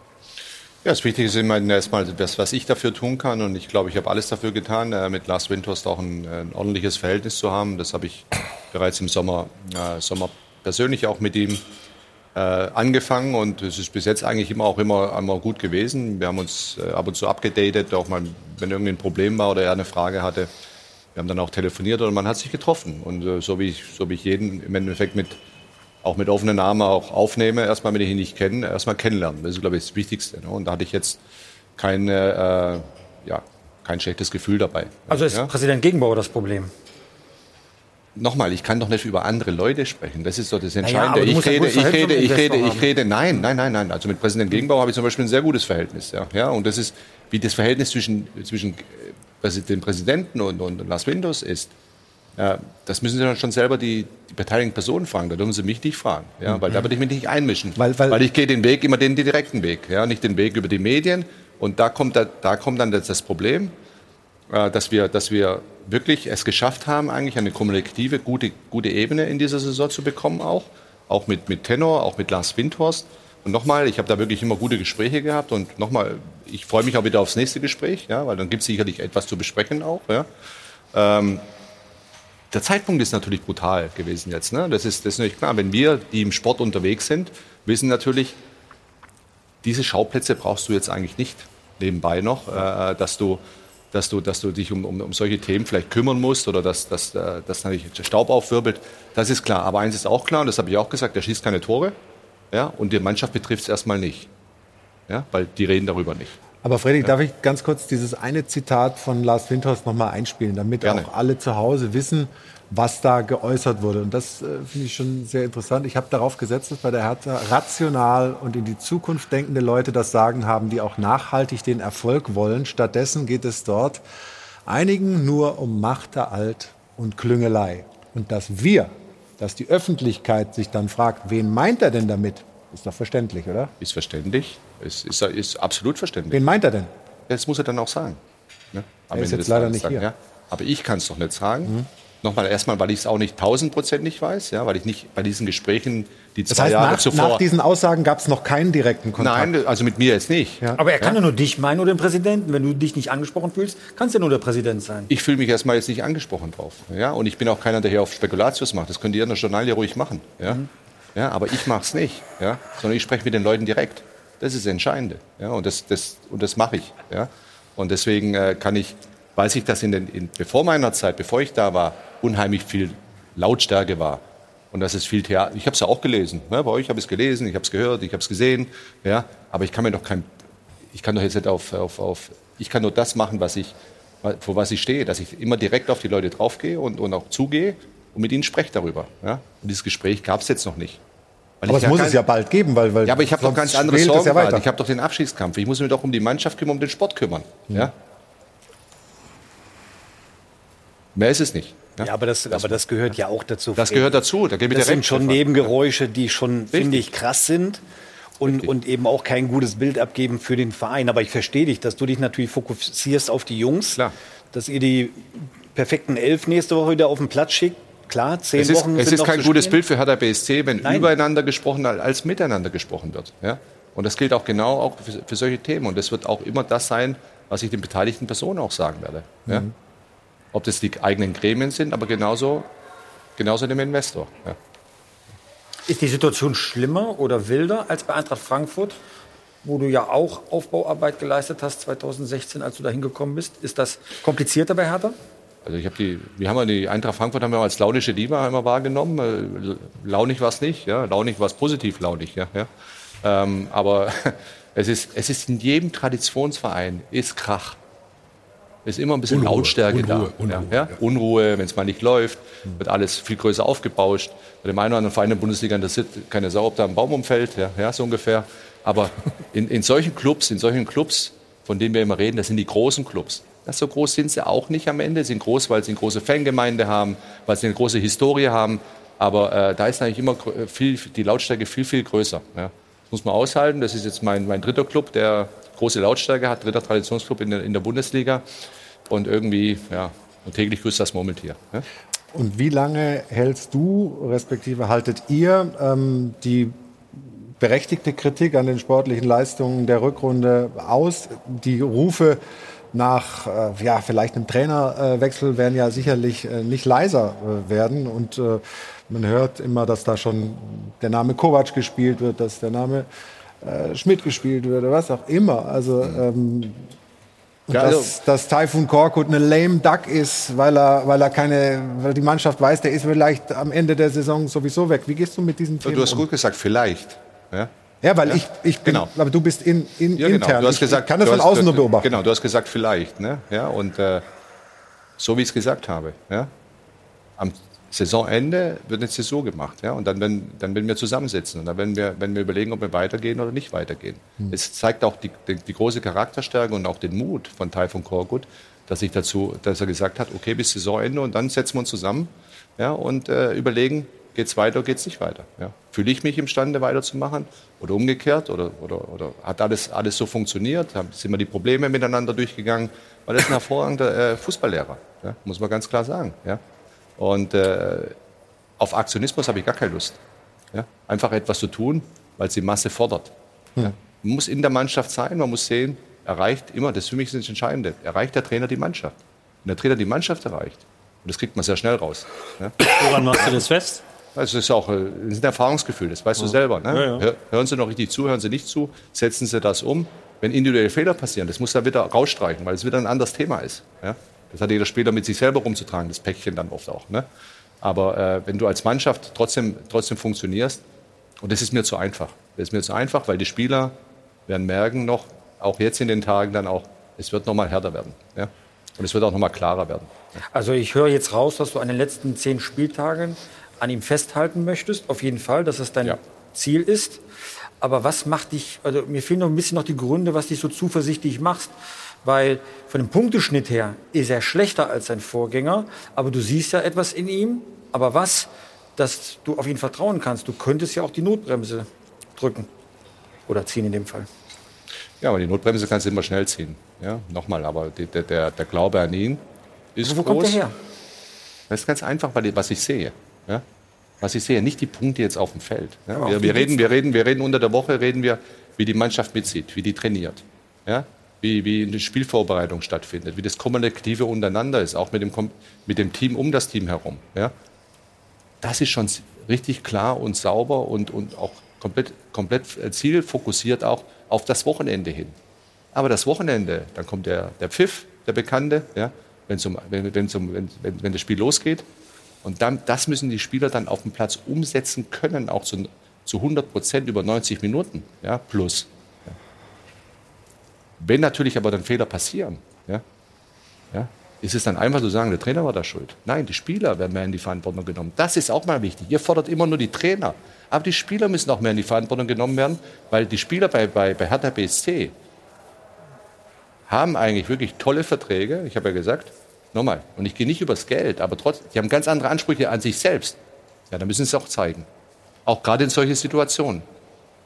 Und die, die es nicht zeigen, dann passiert eine Auslese. Das ist ganz normal. Ja. Aber am Ende des Tages geht es nur jetzt mal ums Überleben, die nächsten zehn Spieltage. Und das muss jedem bewusst sein. Ja. Und die Frage muss man sich stellen zu dem Zeitpunkt. Wir haben noch zehn Spieltage. Ja. Was soll, was kann ein Trainerwechsel denn bewirken? Eine plötzliche Änderung im Spielsystem mit Sicherheit nicht. Eine plötzliche Änderung der einzelnen Qualität der einzelnen Spieler mit Sicherheit nicht. Also das wäre wirklich blinder Aktionismus, jetzt den Trainer zu wechseln. Denn der Trainer, der jetzt dazu kommen würde, neu dazu kommen würde, hat null Einfluss auf die Strukturen innerhalb der Mannschaft. Und wenn du, und du bist ja wahrscheinlich des Öfteren dabei, nicht nur Gespräche mit Spielern führst, sondern auch das Training dir anguckst und überprüfen kannst, ob das, was du gerade gesagt hast, der Trainer noch angenommen wird mit dem, wie sie auch nachher Fußball spielen, dann gibt es keinerlei Veranlassung. Ein Training, ein Training unter der Woche oder eine, eine, Trainingswoche, Peter, weißt du selber, ist ja. auch Freiheit. Ne? Dann, dann, dann, dann sind sie, dann haben sie nicht die Belastung jetzt gerade auch vom, genau. vom, Kopf her. Wir müssen heute das, das Training. Ja? Mhm. Aber wenn die, wenn die voll marschieren, ja, und nochmal, es gibt ganz klare Daten, können wir sehen, wie wir wollen. Aber in allen Belangen haben wir uns irgendwo verbessert. Bis auf die Tore natürlich und, und die individuelle Fehler, die zu Toren passieren. Ja. ja. Ob das intensive Läufe sind, Zweikampf etc. etc. etc. Das alles, was uns vorgeworfen ist im ersten Drittel der Saison. Ja. Nur die Punkte. Die ja, fehlen. und das muss jetzt kommen. Aber nochmal, genau. ein Trainerwechsel würde keinen Sinn machen, weil die ganzen Parameter, die ergreifen, ja. Die Punkte passen nicht, kleine, keine Frage. Aber die Garantie für die Punkte bei der gleichen Qualität dieser Mannschaft liefert kein anderer Trainer in dieser Welt in der Kürze der Zeit, die jetzt noch überbleibt. Von daher wäre es blinder Aktionismus und Hertha BSC nicht. Gleich geht's weiter. Nein. 24 Sekunden Geduld, dann sind wir wieder hier. Im Stahlwerk Doppelpass. Bis gleich. Zurück hier. Mit gestoppt waren wirklich 24 Sekunden. Ja, Freddy, ähm, Kaderplanung in so einer Situation. Ähm, ist relativ schwierig, würde ich mal sagen, wenn man nicht mhm. genau weiß, wie es läuft, wenn man nicht genau weiß, auf wen man sich verlassen kann, wo man in der nächsten Saison spielt. Viele Verträge ähm, sind noch nicht verlängert worden. Ähm, wie, wie, fahrt ihr da gerade? Wie, wie, seid ihr da gerade unterwegs? Auf Sicht oder wie geht das? Ja, äh, natürlich musst du, musst du an zwei verschiedene Szenarien denken. Das ist äh, die Sorgfaltspflicht, die wir haben. Ja, das ist klar. Aber ich habe mit Dirk Duffner vor allem in der Kaderplanung und seinem Team äh, Top-Leute da. Wir kümmern uns jetzt schon darum, was passiert mit. Wir, wir sprechen auch mit unseren, mit unseren Jungs, die in Deutschland irgendwo in anderen Vereinen sind, aber genauso in Europa sind da in Kontakt und auch sehen, auch wie da die Situation ist. Das werden wir bewerten in den nächsten, nächsten ein, zwei, drei Monaten. Ja, in aller Ruhe äh, äh, und werden schauen, äh, ja, wie der Kader für nächste Saison aussehen kann. Ja. Ein Name, von dem wir uns viel versprochen haben, oder du dir vielleicht viel versprochen hast, Kevin Prinz Boateng. Hm? Wie ist denn seine Rolle?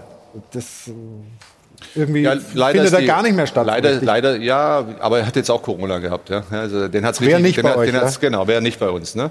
Äh, den hat es den hat's richtig umgehauen. Ja. Ähm, obwohl, da, obwohl er eigentlich alles dafür oder dagegen gemacht hat, dass es nicht, nicht in der Form passiert. Ähm, natürlich hätte er viel mehr auf dem Platz stattfinden müssen, gefühlt, auch für sich, ja, auch für uns. Ja. Ähm, aber ich habe immer von Anfang an gesagt, ich werde ihn jetzt nicht unbedingt jetzt in zehn Spiele hintereinander über 90 Minuten sehen. Ja.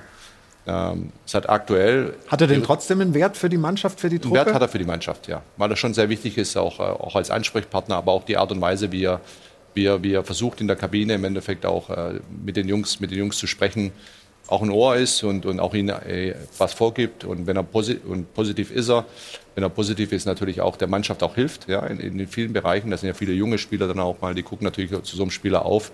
Der spielt da schon einen Faktor. Ja, und äh, ähm, natürlich äh, das eine oder andere wird man uns auch mehr gewünscht, dass er noch mehr auf dem Platz ist. Aber er hat einige Probleme gehabt, ob es verletzungsbedingt manchmal war oder ob die Situation nicht gepasst hat. Es, ähm, es ist so, trotzdem habe ich äh, großen Respekt davor, das sich zur Verfügung gestellt hat für diese Saison. Ja. Ja, wir haben auch großen Respekt, dass, dass, du dich hier so zur Verfügung stellst und so offen über die Probleme bei Hertha BSC sprichst. Äh, Stefan, du, ja, kann man ruhig nochmal noch äh, mit einem Applaus bedenken. Stefan, du hast bei T-Online deine, deine These und die, wenn man die sich äh, durchliest, klingt jetzt nicht so wahnsinnig optimistisch, was äh, bei Hertha äh, passiert. Der Abstieg wäre der Supergau für Hertha. Vielleicht auch die logische Konsequenz daraus, dass man immer mehr wollte, als der Kader hergegeben hat.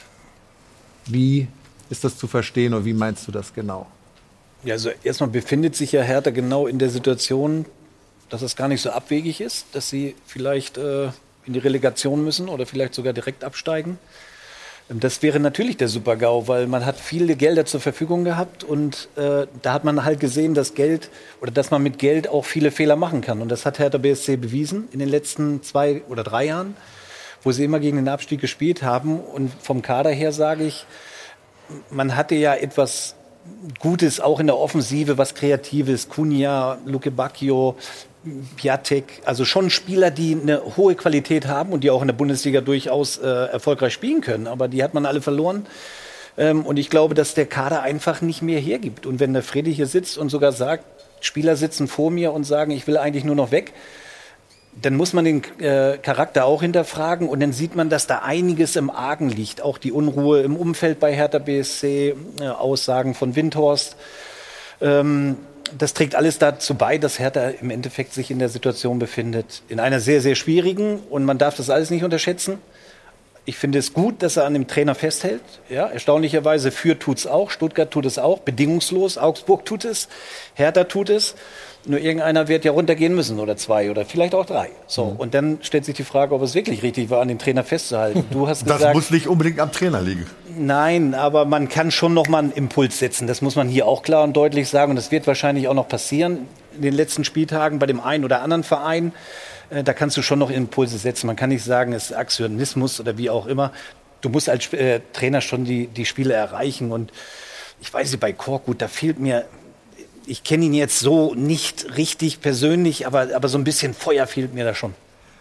Das ist die Außendarstellung. Ja? Aber das kann wirklich nur Freddy beurteilen. Ne? Ja. Ich bin derjenige, der oftmals Nutznießer von solchen Situationen war, durfte dann einspringen. Du warst der Feuerwehrmann. Wir haben mir das in der Pause auch nochmal klar gemacht, dass du der Nutznießer warst. Aber in Bezug auf. Aber ich habe auch leider, leider nie Sportdirektoren oder Sportvorstände gehabt mit der Qualität von Freddy. Muss auch Peter darf sich keine Hoffnung machen, oder? Bitte? Auf Herr Willer nochmal. Zeit ist gleich. Nein, gut. Nein, gut. Nein. Nein, aber ich, äh, Nein, ich, also ich habe nie, hab nie das Glück gehabt, dass ein Sportvorstand, oder ich habe viele Vereine kennengelernt, die nicht einen so charakterfesten, im sportlichen Bereich charakterfesten Sportvorstand hatten. Da habe ich andere Geschichten erlebt. Äh, und diesbezüglich sage ich, in der Situation, in der Hertha BSC mit diesem Sportvorstand sich befindet, wäre es zum jetzigen Zeitpunkt Aktionismus. Wenn der Sportvorstand sagt, der Trainer erreicht die Mannschaft noch, da brauche ich keine neuen Impulse, dann steigt er mit denen ab oder eben auch nicht. Aber da einen Wechsel vorzunehmen, wäre Aktionismus. Es gibt andere Möglichkeiten. Wenn es nicht mehr der Fall wäre, dann, dann gebe ich dir recht, kann ein neuer Trainer möglicherweise neue Impulse schaffen. Keine Freddy Frage. entscheidet sich für dann eben nicht absteigen, glaube ich, bin ich ziemlich sicher. Ja, ich will aber noch mal ganz kurz ja, zum okay. Stefan auch noch mal, weil die Aussage eigentlich oder der, der, das, was, was da gestanden ist, auch eigentlich korrekt in der Situation auch war. Ähm, das war ein Super-GAU, ganz klar. Ähm, Fakt ist aber auch eins, und äh, damit muss nicht nur Teil von Korkut oder vorher Paul Dardai, aber auch meine Person muss man damit leben, dass die Ansprüche an den Kader eigentlich immer viel zu groß waren. Ja, wir müssen eigentlich Champions League spielen, wir müssen Europa League spielen, hin und her. Von Reden kommst du, kommst du auch nicht dahin. Ja? Du musst erstmal hart arbeiten. Das mhm. ist, glaube ich, das Entscheidende. Das haben wir versucht, auch vom ersten Tag auch allen zu vermitteln, auch bei, bei Hertha BSC. Erstmal musst du richtig mal, du musst richtig ackern dafür. Ja? Durch Reden wirst du das nicht schaffen und durch Geld schon mal gar nicht, ja? sondern du musst es auch dementsprechend dann auch richtig einsetzen. Ja? Und äh, für mich ist immer, und ich habe immer gesagt, erstmal, und das war bei Eintracht Frankfurt genau das Gleiche, ein einstelliger Tabellenplatz, das muss ja erstmal das Ziel sein. Das ist der erste Schritt. Wenn du den nicht erreichst, brauchst du von dem anderen gar nicht reden. Erstmal musst du dahin kommen, dass du eine Stabilität hinbekommst und eine Kontinuität dadurch. Ja. Aber vorher zu schreien, das ist halt das Problem. Ja. Das Dadurch ist aber verstehe ich auch die, die Fehler, die damals passiert sind. Verstehe ich die Grundfrustration, auch vielleicht auch beim, beim Investor, irgendwo gewissen, gewisses Verständnis dafür und vor allem, das dürfen wir nicht vergessen, bei unseren Fans. Ja, klar. Ja, die seit drei Jahren natürlich da benommen irgendwo durchlaufen. Ja dieses Verständnis habe ich vollkommen. Man denkt immer, das geht mir so hinten, rechts, links oder vorbei, weil ich vielleicht so ruhig agiere oder wie auch immer. Aber das ist meine Art. Ja, mhm. ja.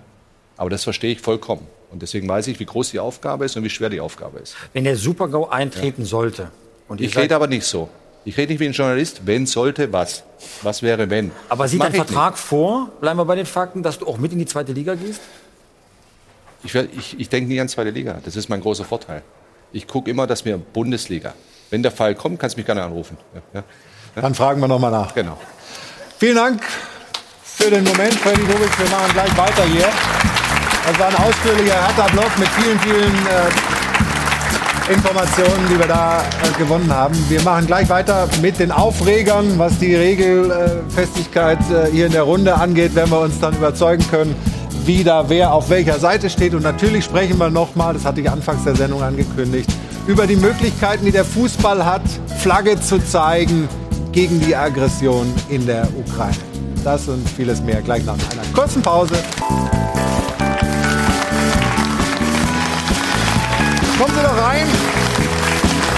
Der Doppelpass läuft schon zwei Stunden. Hajo von Hadeln spielen aber nach wie vor mit voller Energie und wir in der Runde machen auch so weiter. Wir haben ja vorhin schon mal ein bisschen über ähm, Russlands Angriff auf die Ukraine gesprochen, die Möglichkeiten, die der Fußball hat, zu reagieren. Was muss alles passieren? Wir waren uns da sehr einig. Wir wollen das Ganze äh, noch ein bisschen vertiefen und zunächst mal die Vorlage hier in diesem Beitrag. Bitte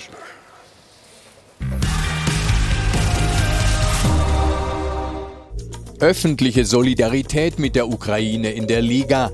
Wie alle Bereiche des Lebens lässt der Krieg auch den Fußball nicht kalt. Ja, jetzt sieht man fürchterliche Bilder aus der Ukraine, ja, was mich bestürzt zurücklässt. Die ersten Entscheidungen in Sachen Russland hat die UEFA schon getroffen. Das Champions League-Finale findet nicht in Wladimir Putins Heimatstadt Petersburg statt, sondern im Stade de France in Paris. Welche Konsequenzen zieht der internationale Fußball noch? Fragen, die sich jetzt stellen, sind, kann RB Leipzig in der Europa League wirklich gegen Spartak Moskau auflaufen? Können in Russland tatsächlich WM-Playoff-Spiele stattfinden? Robert Lewandowski wird mit der polnischen Nationalmannschaft dort jedenfalls definitiv nicht antreten. Ist eine WM-Teilnahme Russlands überhaupt noch vorstellbar? Keine Signale bislang von der FIFA. Infantino offensichtlich noch in der Findungsphase. Ein erstes Signal dagegen von Schalke 04. Gazprom, Putins Staatskonzern, steht nicht mehr auf dem königsblauen Trikot. Wird man aber auch auf Putins Geld verzichten? Manchester United hat seinen Sponsorenvertrag mit Aeroflot jedenfalls gekündigt. Fest steht, Spielverlegungen, Heimspielsperren, Schweigeminuten, alles schön und gut. Doch wenn der Sport dieser Forderung Nachdruck verleihen will, dann muss da definitiv noch mehr kommen.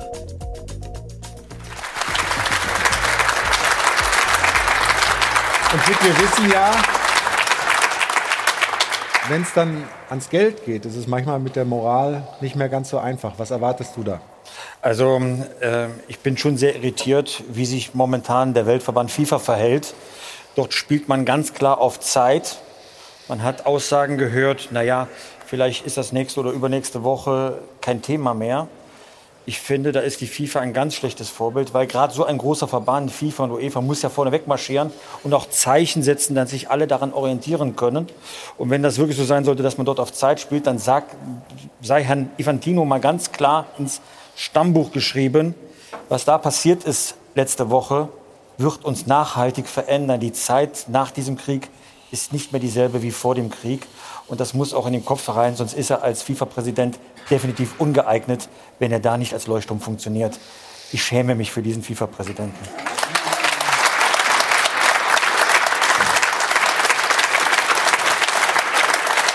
Aber beim, beim, beim Thema Geld hat es ja schon, zumindest von Schalke 04, ein sehr starkes Zeichen gegeben. Das muss man ja sagen. Äh, Sie haben das Logo runtergenommen, oder? ja, sie haben das Logo runtergenommen. Ich kann mir nicht vorstellen, dass Gazprom jetzt weiterhin monatlich überweist, sondern das Geld ist weg. Aki Watzke hat sogar gesagt, wir könnten Schalke unterstützen. Aus Also Schalker von- vom- Sicht ist das sicherlich schwer, schwierig. Ja. aber- Aber, äh, nein, das ist bei Schalke 04, ich glaube, irgendwas zwischen 8 und 10 Millionen in, in der Saison. Wenn das also jetzt den Rest dieser Saison und möglicherweise die letzte Saison weiterhin so stattfindet und kein adäquater Sponsor gefunden wird, dann ist Schalke 04 geht es ja gerade nicht gut, dann geht es da wirklich ans Eingemachte. Und Schalke hat trotzdem gesagt, nur weil du gerade gesagt hast, wenn es ums Geld geht, ist das schnell vorbei. Nein, Schalke geht da in, komplett ins Risiko. Und ich bin mal gespannt, wie man das auffangen wird. Also äh, äh, Aki Watzke spricht da von einer Solidarität. Ich weiß nicht, ob die Bundesliga da sammeln will. Kann ich mir nicht vorstellen, dass da der Solidaritätsgedanke so weit geht. Es gibt ein paar Leute, die sich, äh, sicherlich da. Äh, äh, Clemens Tönnies hat ja zumindest angedeutet, dass wenn man ihn anspricht, er durchaus bereit wäre zu helfen. Aber es sind schon große Summen.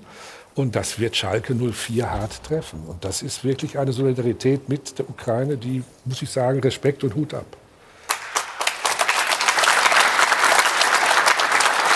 Aber Gazprom ist ja eben nicht nur bei Schalke investiert, sondern eben auch bei der UEFA als äh, Sponsor. Bei der FIFA. Bei der FIFA als äh, Sponsor der Champions League und so weiter. Also da sind dann größere Summen im Spiel.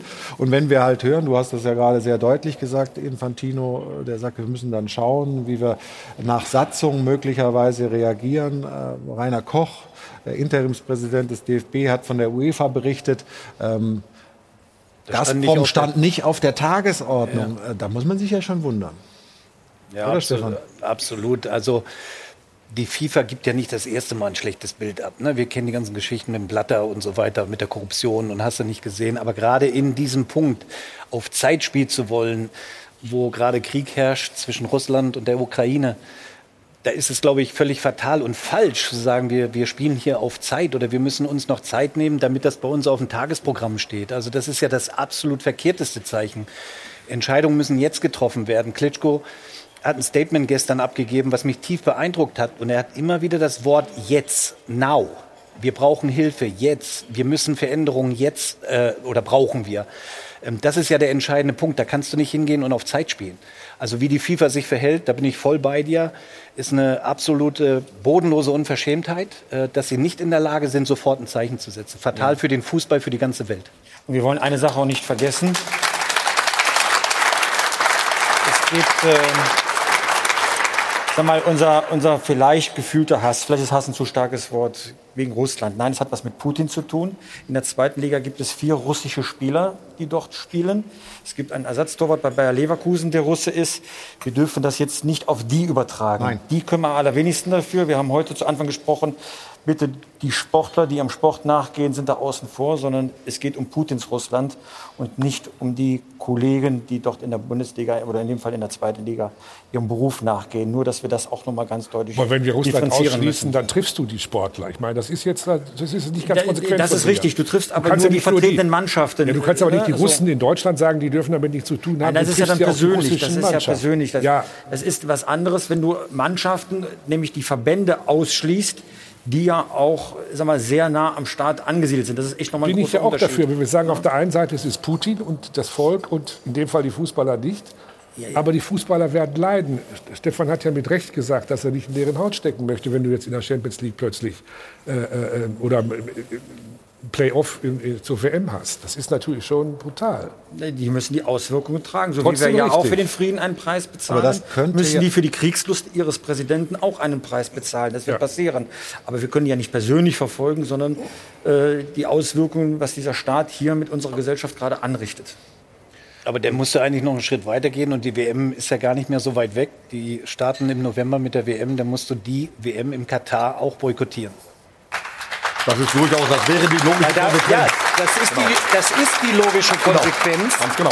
Weil da werden ja auch Menschenrechte tief und krass und äh, verletzt. Also dann musst du auch hingehen, was die Schweden ja auch schon angedeutet haben, da klare Zeichen zu setzen. Dann musst du hingehen und sagen, wir boykottieren auch die WM im Katar. Das ist meine Meinung.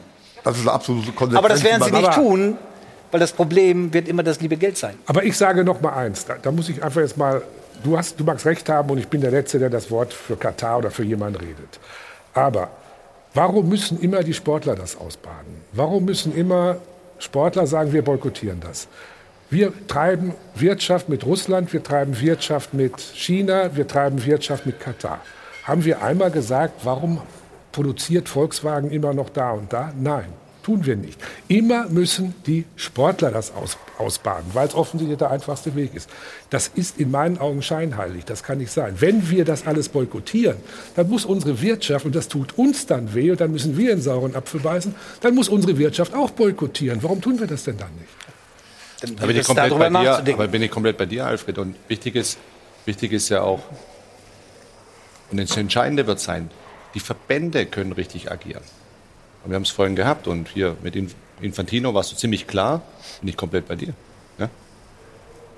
Als Weltverband kannst du jetzt nicht einfach sagen, ja, wir spielen mal auf Zeit. Du musst dich jetzt positionieren. Ja? Alle, alle positionieren sich, der Weltverband, ja, schauen wir mal. Ne? Du, du musst ja nur sagen, wir sind gegen den Krieg. Du musst mal ganz klar sagen. Das hätte auch Bach machen können übrigens in, in, in, mit Peking, ja. ja. Aber du wirst es jetzt nicht jetzt Katar wirst du deswegen nicht verschieben können, ja. Nee, nee, aber du musst, du, musst hinter, du musst hinterfragen, wie kommst du zu solchen Entscheidungen? Und da müssen halt dann die Richtigen an der Spitze sein. Und Infantino, ganz ehrlich, der war auch schon bei Blatter da. Da müssen wir jetzt, das ist kein Geheimnis, ja. Der ist total falsche Mann. Und was der sagt, interessiert mich eh schon lange nicht mehr, ja.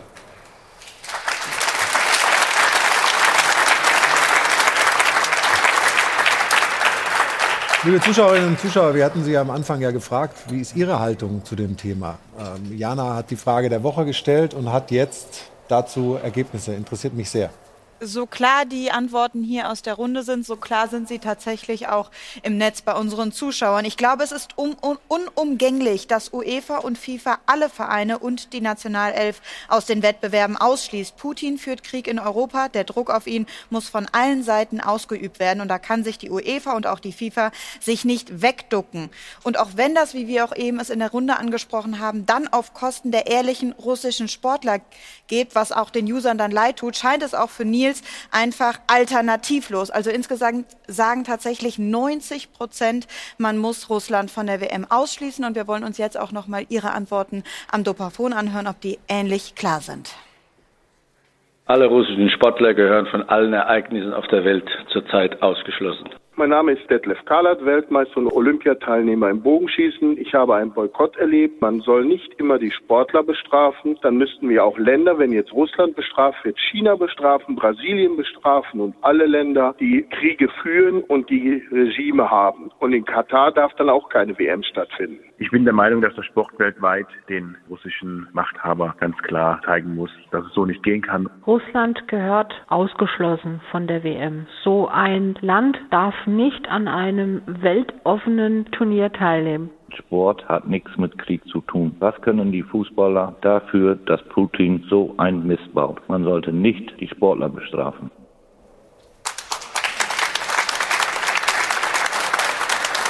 Also auch da viele klare Aussagen, aber eben auch ähm, ein bisschen Relativierendes dabei. Ähm, vielen Dank, dass Sie da so engagiert mitgemacht haben. Äh, wir haben gehört, dass sehr, sehr viele sich beteiligt haben. Freut uns natürlich, aber sieht man äh, gleichzeitig eben auch, wie dieses Thema nicht nur im Sport, sondern uns alle in der Gesellschaft total bewegt. Wir haben gleich noch ein paar Themen und zwar ein paar Aufreger aus äh, dem Bereich VAR, Handspiel, ja oder nein? Wann ist ein Elfmeter ein Elfmeter? Darüber sprechen wir gleich. Und wir machen hier weiter bei uns in der Runde. Ich habe gesagt, es gab äh, gestern ein paar Szenen, über die es sich ruhig, äh, durchaus noch zu sprechen lohnt. Vor allem beim Spiel Gladbach gegen Wolfsburg, Stefan. Die Gladbacher schießen da vermeintlich am Ende noch kurz vor Schluss den Siegtreffer durch Ginter. Der wird aber dann zurückgepfiffen. Wir gucken das in aller Ruhe an und Stefan, du gibst uns mal dein, deine Einschätzung. Ja, ist ja relativ einfach. Jetzt wird erstmal diskutiert, dass am Mittelkreis ein Foul gewesen ist. Das schaut der Schiedsrichter sich jetzt an, nimmt das Tor von Ginter zurück, wegen genau diesem Foulspiel von Hermann, der hier nicht den Ball trifft, sondern den Gegner. Und von daher hat das Tor nicht gezählt was spannend war in der Situation, war einfach, dass der Schiedsrichter tatsächlich vier oder fünf Meter daneben stand, mit einem ganz mhm. klaren Blick auf diesen Zweikampf. Und er kennt das nicht. Wir haben das Bild das, ne? mal eingefroren hier. Oder wollten wir einfrieren? Ja, kommt gleich noch, da ist es da eingefroren. Ist es, genau, also genau. der Schiedsrichter steht wirklich daneben. Genau, steht daneben, hätte das, das erwarte ich von einem Schiedsrichter in der Bundesliga auf dem Niveau, dass er das, das Foul erkennt und sofort unterbricht. Er lässt erst mal weiterlaufen. Und das Interessante ist, wir haben Hofmann hier auch im Bild gehabt, der dann im Interview nach dem Spiel sagt, es war ein Foul, weil ich stand ja direkt daneben. Das tat der Schiedsrichter auch. Ja, ja schon, schon spannend manchmal, was also, die Schiedsrichter so machen. Schiri hätte Ach. einfach direkt pfeifen müssen, muss das Foul sehen? Oder Freddy, wie siehst du es? Ja, falsche Wahrnehmung habe ich jetzt gelernt. Gibt es häufiger, ne? Ja. Nee, das, hat, nein, aber das sagen ja selber die Schiedsrichter, die Wahrnehmung. Ne? Und das, ist, das war jetzt eine falsche Wahrnehmung. Muss er, muss er, muss er sofort unterbrechen. Ne? Dadurch ist natürlich der Frust bei den Gladbachern groß zu verstehen, weil die Emotionalität war da kurz hoch, sieht man ja. Ja, ja, aber es war ein klares. Foul, da bin ich komplett bei dir, Stefan. Lass uns mal auf den ähm, ja, vermeintlichen Elfmeter äh, schauen. Max Kruse. Das ist ja auch so ein Ding. Er wird getroffen. Hier. Geht dann noch anderthalb Schritte weiter. Und es gibt keinen Elfmeter. Richtig? Falsch? Wie sind die Meinungen hier in der Runde? Also auf jeden Fall falsch. Das ist ja, äh, in meinen Augen ist es ein klarer Elfmeter, wie man jetzt hier sieht. Äh, Und auch der Schiedsrichter guckt auch wieder drauf. ne? Ja, und der das sieht tut ja- richtig weh, ne? Also das aber Ding man, tut richtig man, weh. Man muss bei dem Max Kruse da auch, ich sag mal, eine Sportlichkeit äh, attestieren. Er fällt ja nicht gleich. Ich glaube, wenn er gleich fällt, es gibt möglicherweise einen Elfmeter, aber er läuft noch drei Meter und fällt dann erst. Wir haben mit Lutz Wagner telefoniert. Er sagte, es ist regelkonform, weil er eben, weil eben der Schiedsrichter sagen kann, der Kontakt ist nicht ursächlich für den Sturz, weil er noch zwei Ja. Schritte weiter geht. Aber was ist dann der Umkehrschluss? Also- ich muss mich immer hinwerfen, wenn ich was berühre. Lutz Wagner hat natürlich völlig recht, weil er das Regelwerk kennt. Trotzdem geht eine fatale Botschaft ja davon aus. Das heißt ja, Lass im. Zweifelsfall lasse ich mich sofort fallen und versuche nicht stehen zu bleiben und Tor zu erzählen. Aber ja, Lutz Wagner kann sich ja auch nicht über das Regelwerk hinwegsetzen, wenn das, das dann aussagt. Da hat Und das spricht ja auch, das spricht ja auch noch runter. Das ist ja nicht in der Bundesliga bloß dann so, sondern Überall. dann fängt man ja plötzlich an, ja, zweite Liga, dritte Liga, Regionalliga. Und es geht ja immer Es weiter gibt ja die unterschiedlichen Regeln in Das ist ja unterschiedlichen so, ne? Ligen. Ne? Und Ja, ja, das klar. Regelwerk sagt es durchaus aus.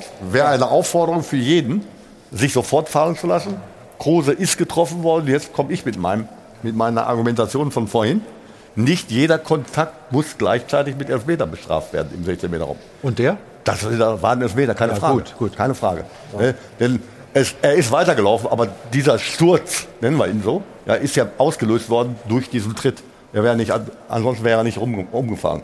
Und den, der Tritt, der zum Sturz führt, im 16-Meter-Raum, verhindert logischerweise eine klare Torschance. Oder Den andersrum, wenn, wenn da jetzt der Elfmeterpfiff gekommen wäre, kein Gladbacher hätte sich beschwert. Mit Sicherheit nicht.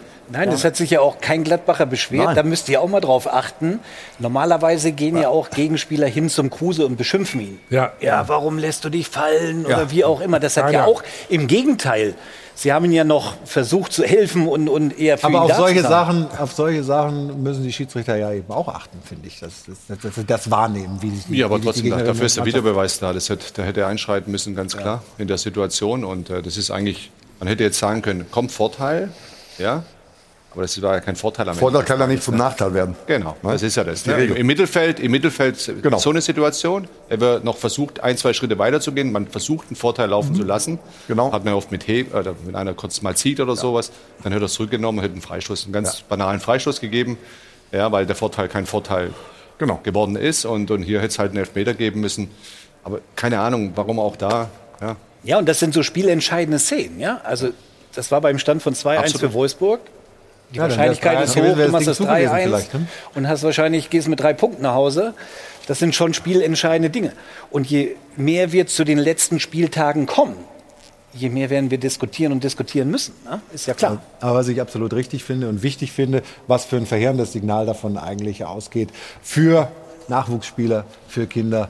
Ähm, Und einen ist- Tritt, lass dich fallen, genau, Elfmeter. Und das Ja. darf so Ja, ja. nicht sein. Wir machen eine kurze Unterbrechung und danach Jürgen Kohler erzählt uns alles, warum es beim BVB, zumindest international in dieser Saison, nicht so läuft, wie man sich das gewünscht hat.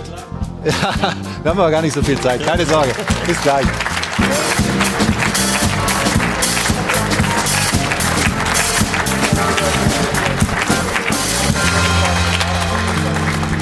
Und du hast jetzt den Formcheck der Champions dabei und guckst auf den BVB, richtig? Ja, das passt im ersten Moment gerade nicht zusammen. Ne? Uh, böse.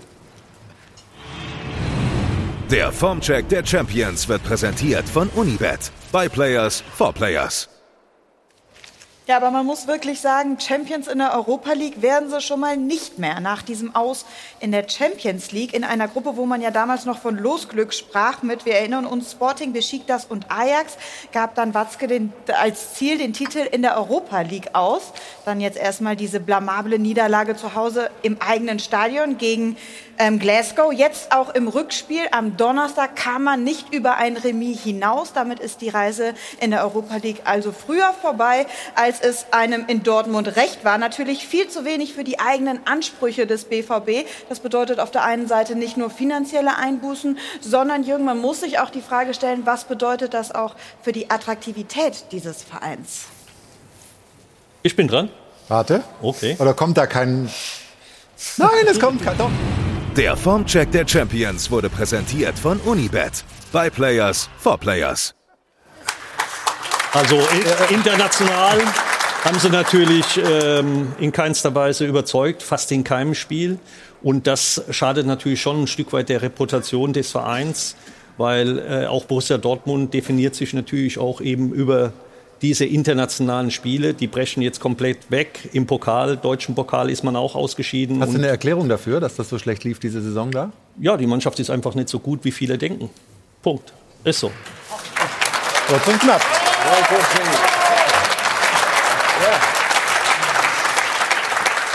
Und mir haben sie vorher gesagt, guck mal, dass der Jürgen Kohler das in unter einer Minute hinkriegt. Also Das hast du aber sowas von perfekt hingekriegt. Ich habe ich hab mich auch unterhalten in der Redaktion.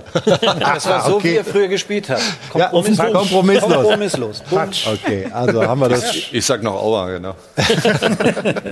Du hast Aber öfter er hat mal recht, gespürt. vielleicht ist es gar nicht das Problem von Borussia, das ist das Problem der Bundesliga, dass also wir international einfach nicht mehr auf Augenhöhe sind. Ne? Vielleicht sind wir ja Ich auf sehe dem das Niveau, auch. vielleicht sind wir ja auf dem Niveau von Glasgow Rangers gelandet inzwischen. Ja, das Also weiß ich nicht, aber ich gehen. sehe schon, dass die ich nicht gehen, Bundesliga aber- äh, in den letzten, vor allen Dingen vielleicht auch in Zusammenhang mit der Corona-Krise in den letzten zwei, drei Jahren schon enorm an Qualität äh, international verloren hat. Das muss man einfach ganz Ja. klar so attestieren. Ist Also so. darüber werden wir natürlich hier immer wieder sprechen, haben wir auch schon häufig. Jana, du hast noch äh, ein paar Programmhinweise und Spenden eingesammelt, glaube ich. Geld oder? eingesammelt. Von euch kommt immer das kleine Geld und aus Ja, dem. Publikum gibt es dann das große Geld. Wir sagen einmal Danke an Andreas Lugert, an die Sportfreunde Schwendi der Abteilung Fußball, die Sportfreunde aus Rosenberg, Edgar Möller vom TUS Hiltrup, die Familie Glas-Lubeck aus Weil am Rhein, Rurik und Schönau und Anke, der Stern des Nordens. Oh, Vielen Dank, danke, danke. Vielen, vielen Dank. Jetzt noch äh, die angesprochenen Sendehinweise, denn heute ist ja auch noch Nordderby in der zweiten Bundesliga angesagt. HSV gegen Werder Bremen und auch darüber wollen wir sprechen. Und zwar morgen im Maschinensucher Doppelpass zur zweiten Bundesliga ab 21.45 Uhr, unter anderem mit Ivan Klasnitsch, der wird einiges dazu aus Bremer Sicht zu sagen haben. Und dann die Leipziger, die sind ja heute noch in der Fußball-Bundesliga gefragt. Leipzig-Fans sind heute am Start. Die drücken dann auch am Mittwoch RB die Daumen und zwar im DFB-Pokal, dort dann gegen den Zweitligist Hannover 96. Auch das gibt's hier live bei Sport 1. Wir freuen uns drauf. Danke dir, Jana. Ich bedanke mich bei der Runde. Ich bedanke mich bei Ihnen zu Hause. Und eine gute Nachricht habe ich noch am Ende dieses Tages. 259 Tage nach seinem Zusammenbruch bei der EM. Christian Eriksen gestern wieder Fußball gespielt in der Premier League. Freuen wir uns sehr drüber, weil uns allen damals der Atem gestockt ist, als wir das gesehen haben. Mit dieser positiven Nachricht verabschieden wir uns, wünschen noch einen schönen Sonntag. Wir prosten uns hier mal zu.